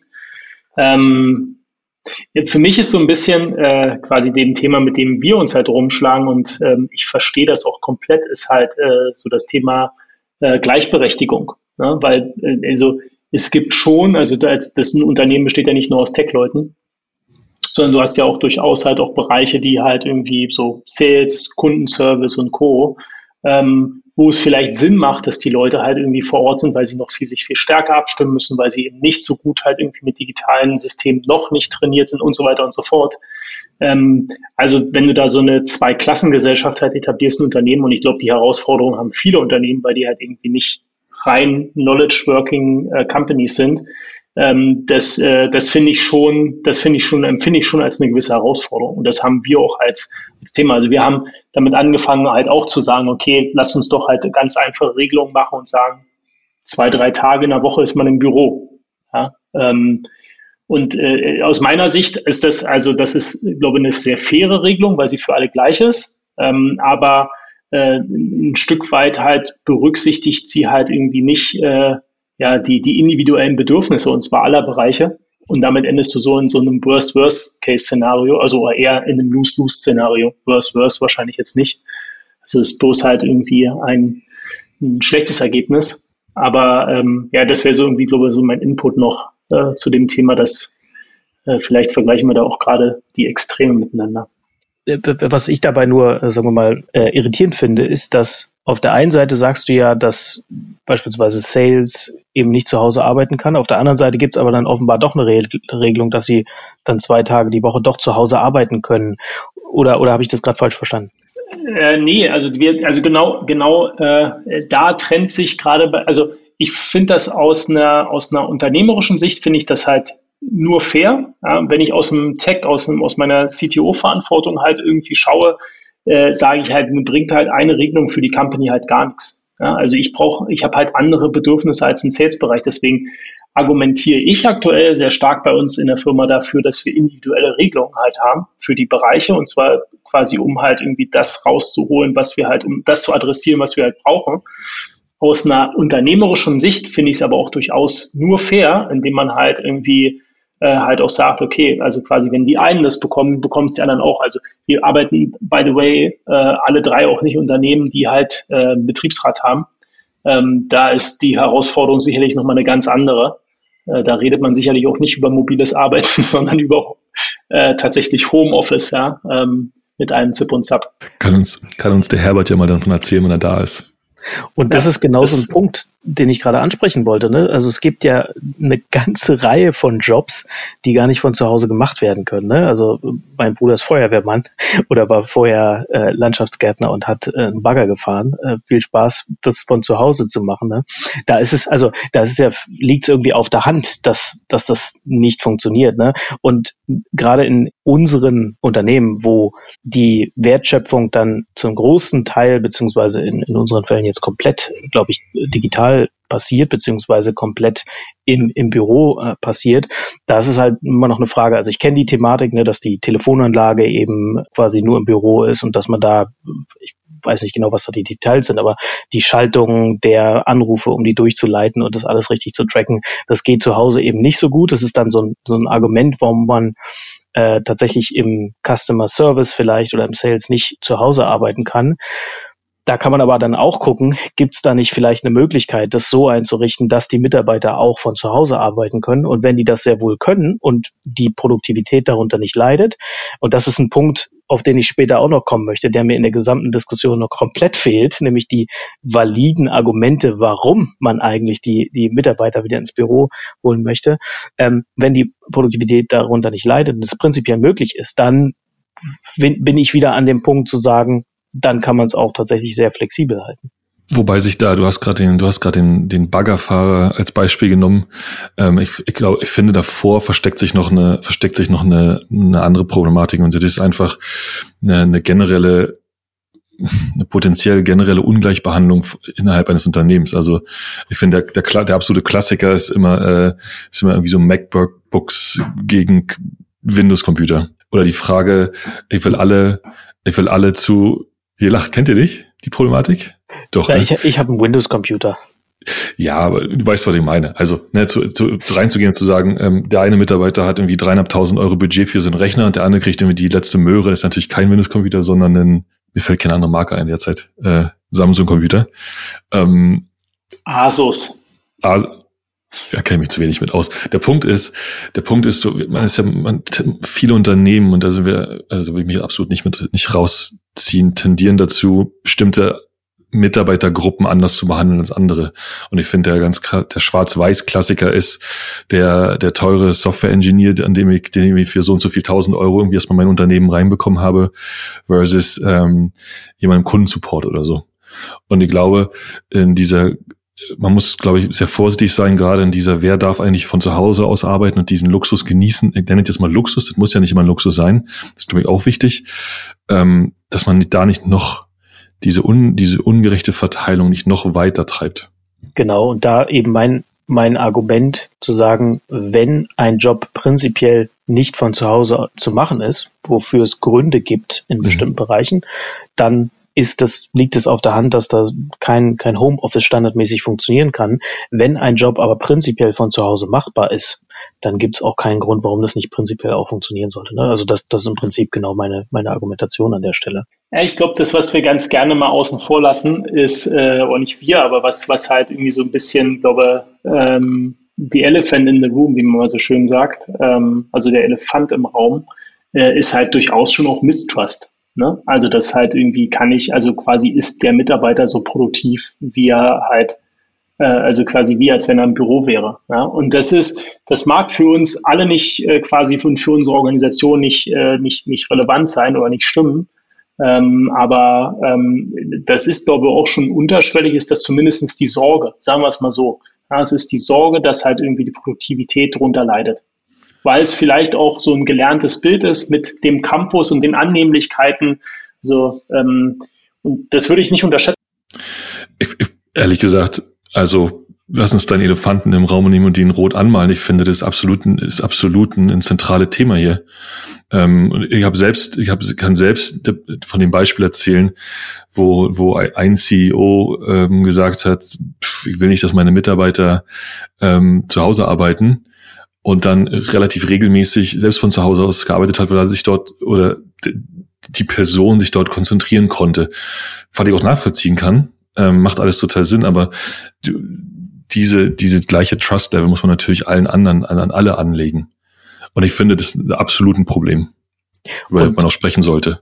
Genau. Und da, also das war am Beginn der Pandemie ein Punkt, habe ich auch selber mitbekommen, so im, im Umfeld, dass es den Firmen teilweise schwer gefallen ist, genau aus diesem Grund Homeoffice eben oder mobiles Arbeiten zu erlauben.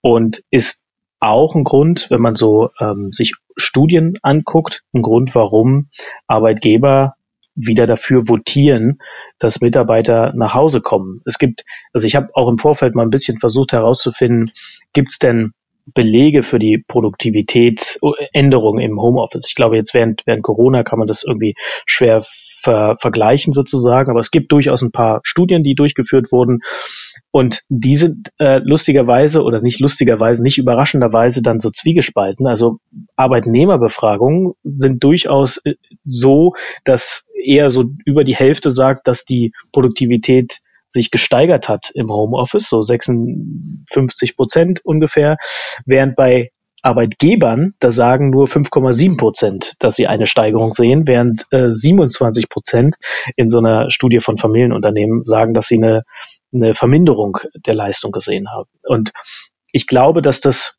primär Wahrnehmung ist, dass es gar nicht, gar nicht belegbar ist. Ne? Das sind halt Befragungen von, von irgendwelchen Firmeninhabern beziehungsweise Mitarbeitern.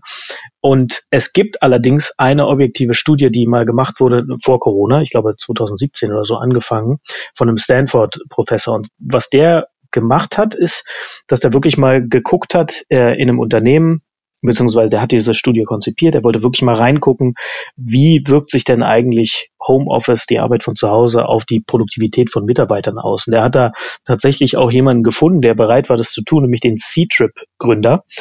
Aus dem einfachen Grund, dass in Shanghai die, der Office Space so wahnsinnig teuer ist. Der hat sich gedacht, da kann er Office Space sparen und hat deswegen einfach mal dieses Experiment gemacht. Die haben also über zwei Jahre so zwei Gruppen gebildet, eine A-Gruppe, eine B-Gruppe und haben die nach allen möglichen Kriterien quasi vermessen oder die versuchen, die, die Produktivität eben zu messen.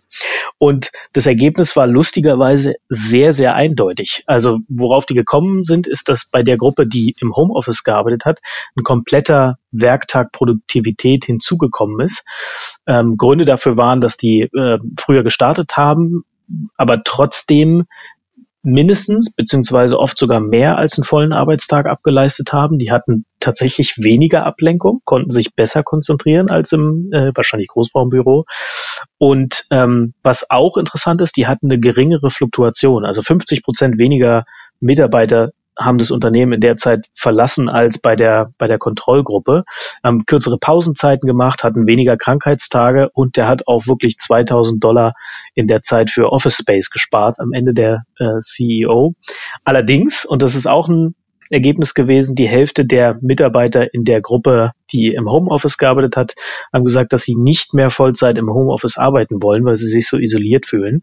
Ich glaube, die wollten auch nicht wieder 100 Prozent ins Büro zurück, aber so eine Mischform. Und da schließt sich so ein bisschen wieder der Kreis ähm, auf das, was wahrscheinlich auch dann individuell, je nach Mitarbeiter oder je nach Bedarf von der Firma oder einem Team äh, am Ende sinnvoll ist.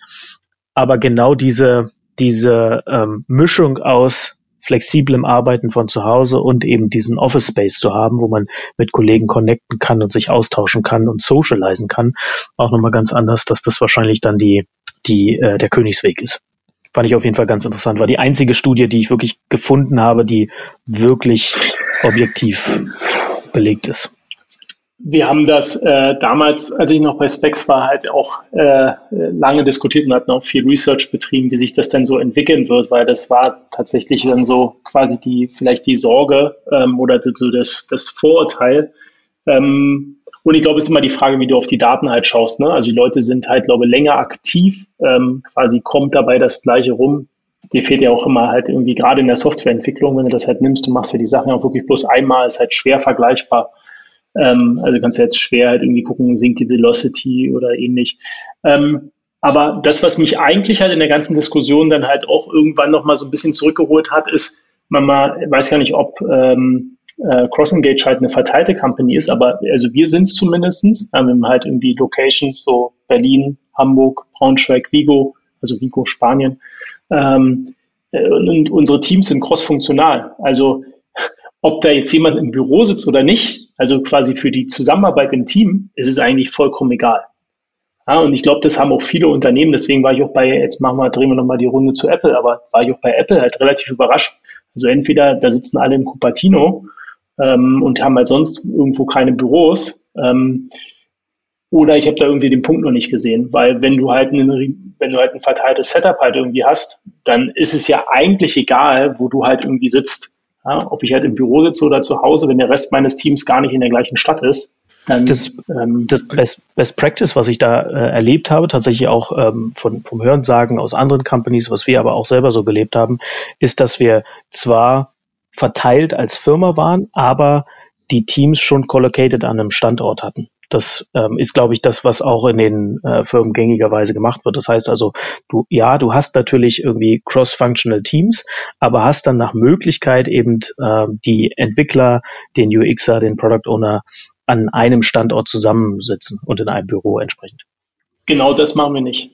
Also und aus eigentlich auch so aus, aus, aus einer Erfahrung heraus, dass wenn du das machst, ähm, können zwei Sachen passieren. Also einmal äh, quasi der Standort rennt dir weg und dann hast du halt ein Risiko, also auf einer, auf einer sag mal, äh, quasi auf einer Compliance-Ebene, also kann ich halt irgendwie, also schaffe ich es halt irgendwie, wenn ein Standort wegbricht, trotzdem mein Business zu betreiben. Und das andere ist, du baust halt irgendwie äh, quasi Graben zwischen die Standorte. Und das ist halt wirklich ja, ist halt mitunter krass. Also du kriegst das halt auch nicht aufgehoben. Es sind immer die und wir, also die in Berlin und die in Hamburg.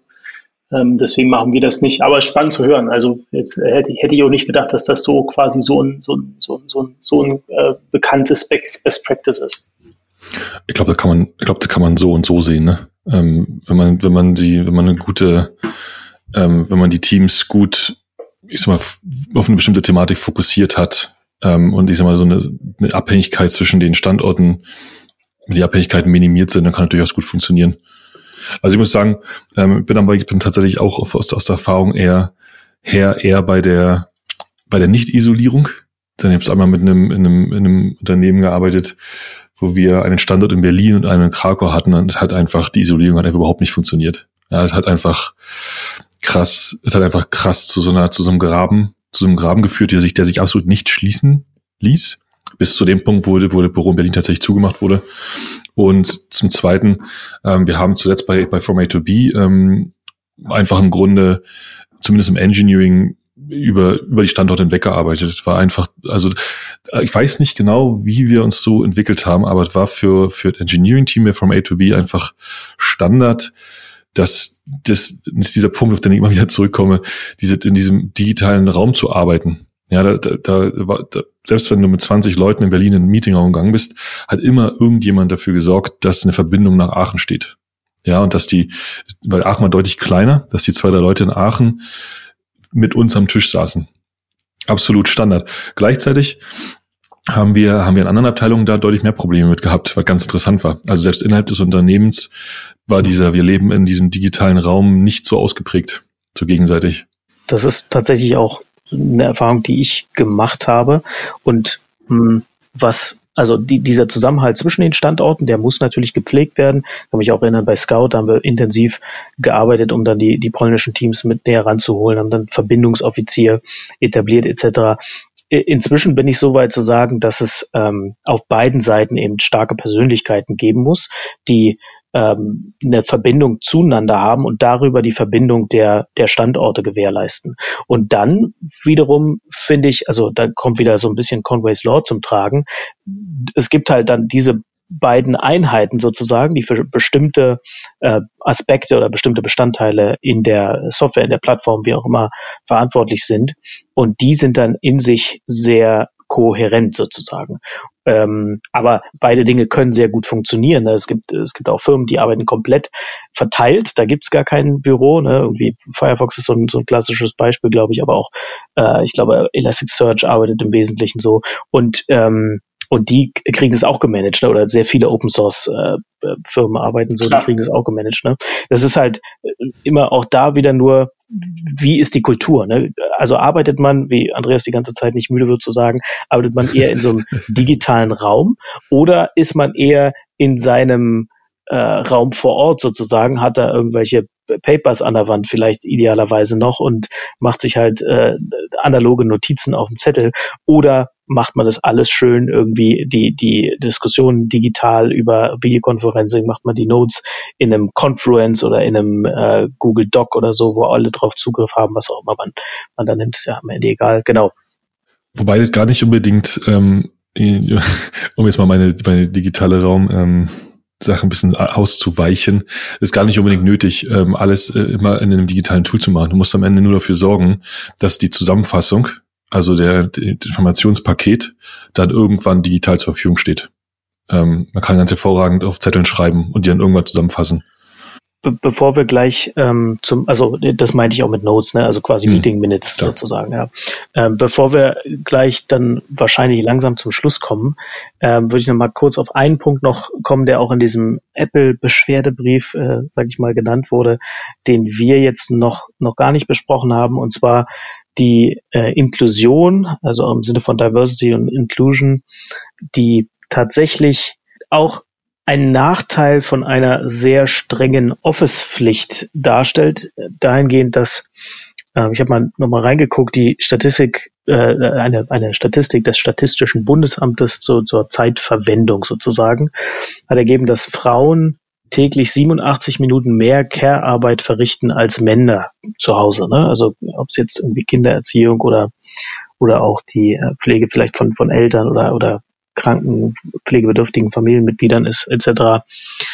Und das ist ein, ein Aspekt, der natürlich in einer Welt, in der man flexibler, also keinen Commute hat, flexibler mit der eigenen Arbeitszeit umgehen kann, ermöglicht man auch wieder eine ja, höhere Gleichberechtigung zwischen, und äh, ich, es ist schade, dass es dann eher Frauen sind, aber oft sind es eben statistisch gesehen immer noch Frauen äh, zwischen Menschen, die diese Care-Arbeit intensiv leisten müssen und Menschen, die diese Care-Arbeit eben nicht leisten müssen.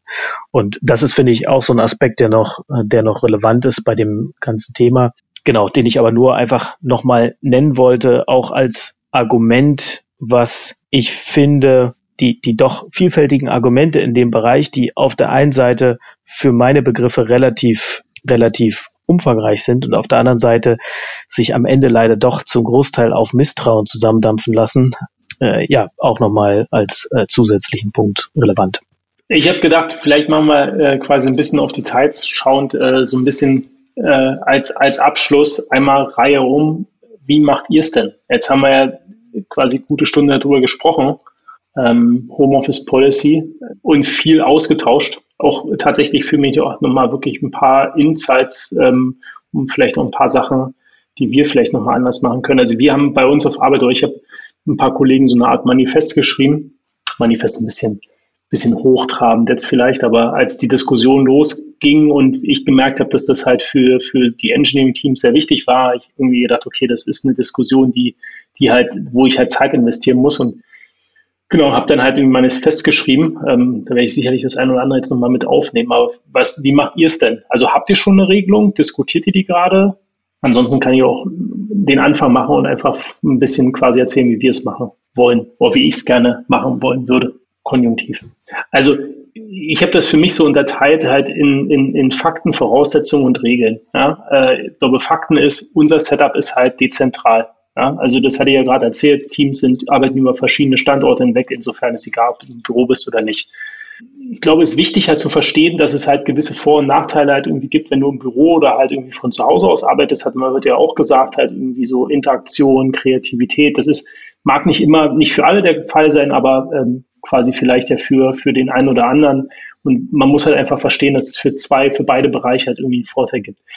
Glaube, was echt wichtig ist, haben wir heute leider nicht drüber geredet. Ähm, also wir wollen, eigentlich wollen wir alle Leute einladen, vom Büro aus zu arbeiten, weil ich glaube, es hilft halt irgendwie Zusammenarbeit und halt so eine Company-Struktur halt irgendwie zu, zu, zu bilden. Das, äh, also du, du, du hast halt einfach nicht diese soziale Isolation und äh, quasi äh, damit halt aus Arbeitgebersicht vielleicht auch dann das Risiko, dass jemand dann auf einfach weg ist, weil remote kannst du halt überall arbeiten im Zweifelsfall. Ähm, aber halt irgendwie äh, quasi zusammenzukommen, halt irgendwie coole Events zu haben. Ich glaube, das ist halt eine wichtige Sache, also dass, dass du halt das Angebot schaffst. Ähm, ich glaube, Voraussetzung ähm, hatten wir ja auch gesagt, also wenn du halt von zu Hause arbeitest oder quasi mobil arbeitest, dann muss halt irgendwie, dann muss das vergleichbar mit dem Büro sein. Also quasi abgehacktes Internet, ähm, halt irgendwie äh, keine richtige Arbeitsmöglichkeit, das passt halt irgendwie nicht.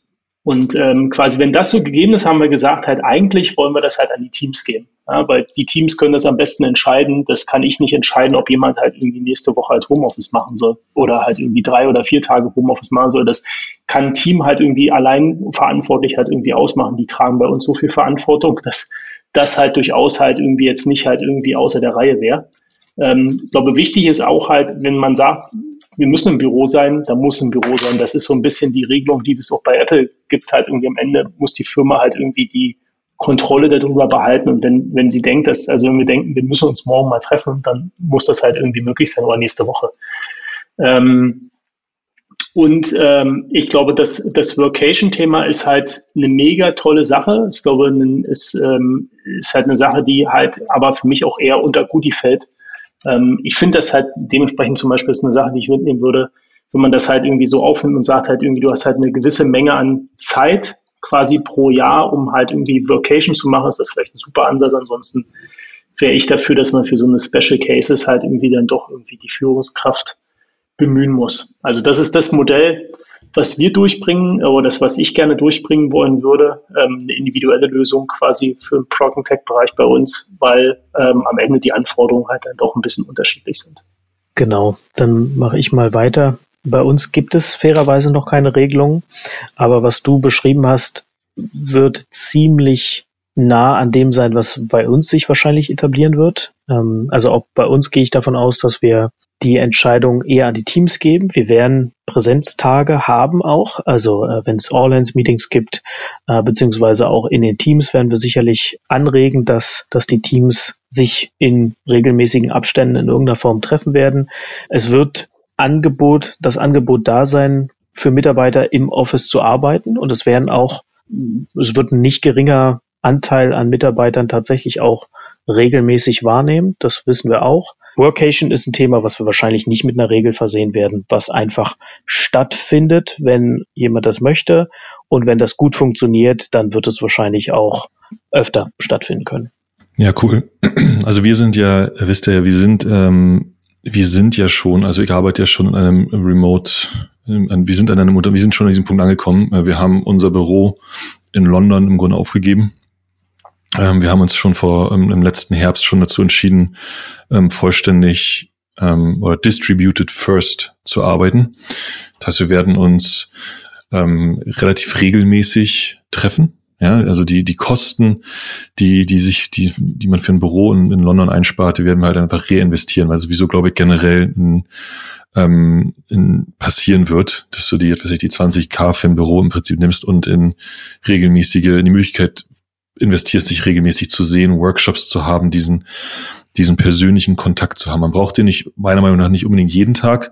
Es gibt, glaube ich, so eine gewisse, ähm, so eine gewisse Halbwertszeit, die ein persönlicher Kontakt, dieses Gefühl anhält, jemand nicht nur digital zu sehen im Schreiben und im Videochat, sondern auch ein Gefühl dafür, die Person zu haben. Ähm, werden also, ich habe Kollegen in, in Barcelona, in London und jetzt in Berlin. Wir werden also im Grunde regelmäßig in diesen drei Städten unterwegs sein, beziehungsweise uns regelmäßig im Jahr als Gesamtunternehmen irgendwo treffen und dann die gleichen Dinge versuchen zu tun, die wir in einem, in einem, in einem fixen Büroumfeld tun würden, halt nur versuchen irgendwie intensiver, ne?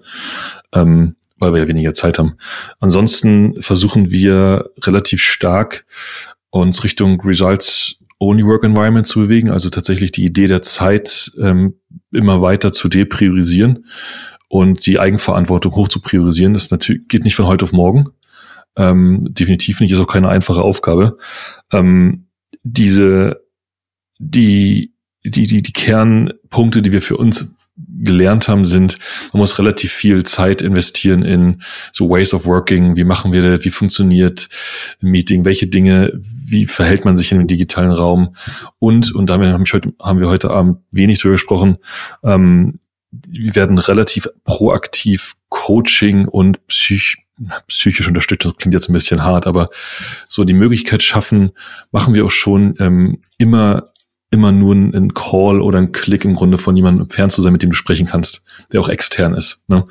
Ähm, und Vocation gehört absolut dazu. Also wir entwickeln uns, versuchen uns dahin zu entwickeln, wo, ähm, wo diese Thematik einfach keine, keine Frage ist. Ja, also solange man dort, wo man ist, gut arbeiten kann, und da ist mit dem, mit dem Punkt mit dem WLAN von vorhin, äh, man muss einfach irgendwo hinfahren und garantieren können, dass man eine gute, gute Anbindung hat oder wir nach Hause fahren. Ähm, und natürlich innerhalb der ähm, äh, Richtlinie, der europäischen Datenrichtlinie und der Anstellungsrichtlinie bleiben. Also du kannst jetzt nicht einfach so nach, nach Indien fahren und dann dich mit, ins, mit den ähm, mit den mit den Unternehmensdaten romantieren. Ja, weil einfach nicht von irgendeinem von irgendeinem Datengesetz äh, gedeckt ist, gehört auch dazu. Ähm, aber an diesem Punkt sind wir angekommen in einem äh, ich würde es in der Zukunft tatsächlich voll hybrid machen, wenn ich könnte, auch, auch wo wissen, dass ich glaube, dass es der, der schwerste Ansatz ist. Ähm, aber ja. Dann will ich mal wie immer versuchen, das nochmal kurz zusammenzufassen, unsere Runde. Äh, ein Thema, was äh, ich, wie gesagt, gar nicht mehr so spannend finde, aber trotzdem wieder eine sehr vielfältige Diskussion. Zunächst mal sind wir eingestiegen mit der Unterscheidung zwischen Homeoffice, also echt Büro zu Hause, wobei der Arbeitgeber Verpflichtungen hat, das Büro in einem sehr, sehr arbeitsschutztreuen Zustand äh, herzurichten. Und auf der anderen Seite das mobile Arbeiten. Und wir reden natürlich immer über das mobile Arbeiten, wo man mehr oder weniger von überall arbeiten kann. Und die Frage kam auf, was ist eigentlich der Hauptgrund für den Wunsch nach Homeoffice? Da sind wir in der Diskussion darauf gekommen, dass es wahrscheinlich sehr äh, individuell ist.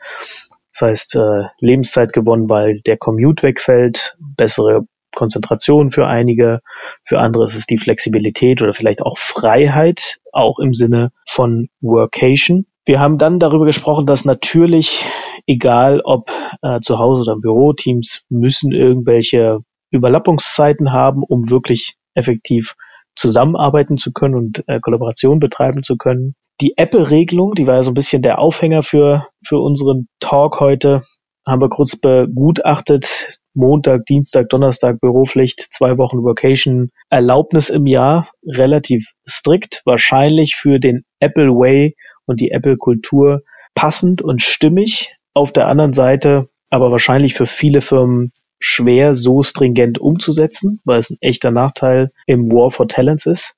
Die Studien zum Thema Produktivität oder auch Folgen von Homeoffice geben nicht so richtig eine klare Aussage. Man hat so gefühlte Wahrnehmung, Arbeitnehmer finden Homeoffice eher gut und Produktivitätssteigerung, Arbeitgeber finden es eher schlecht und eben nicht produktivitätssteigernd, sondern teilweise sogar das Gegenteil.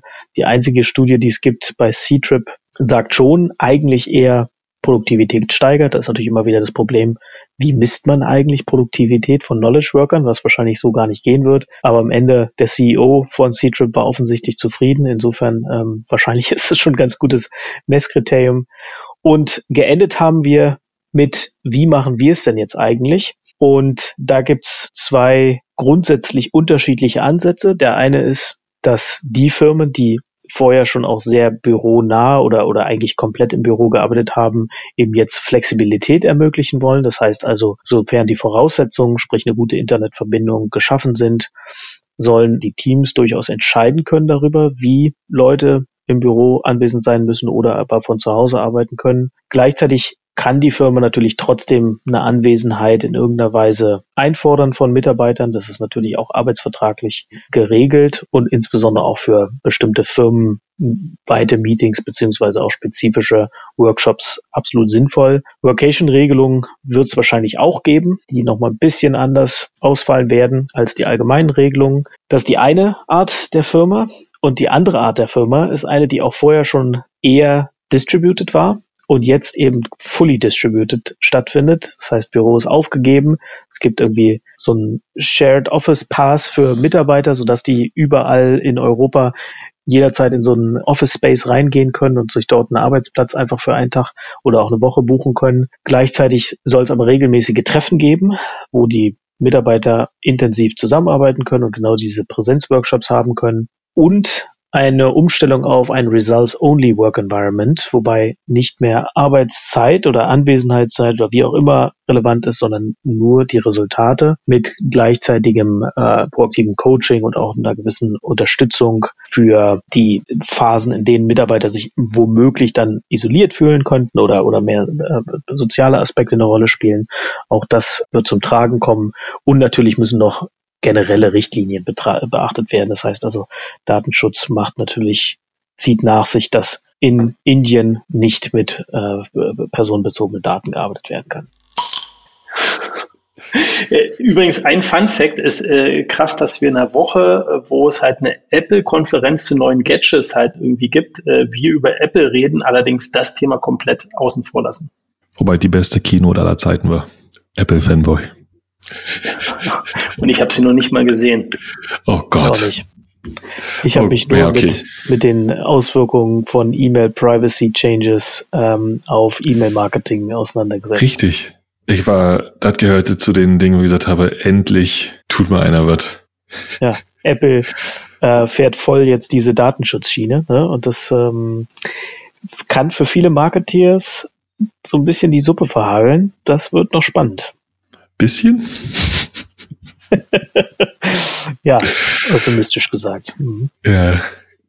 In diesem Sinne, bleibt spannend. Genau. Schönen Feierabend euch. Schönen Feierabend. Das war's mit Folge 9 vom Humanize Podcast. Wenn ihr mögt, hinterlasst uns doch eine Bewertung, schickt uns gern Feedback an webmaster.hmze.io oder folgt uns auf Twitter hmze Podcast oder ihr macht einfach alles drei. Wir hören uns wieder in der kommenden Woche. Bis dahin, macht's gut, bleibt gesund und bis bald.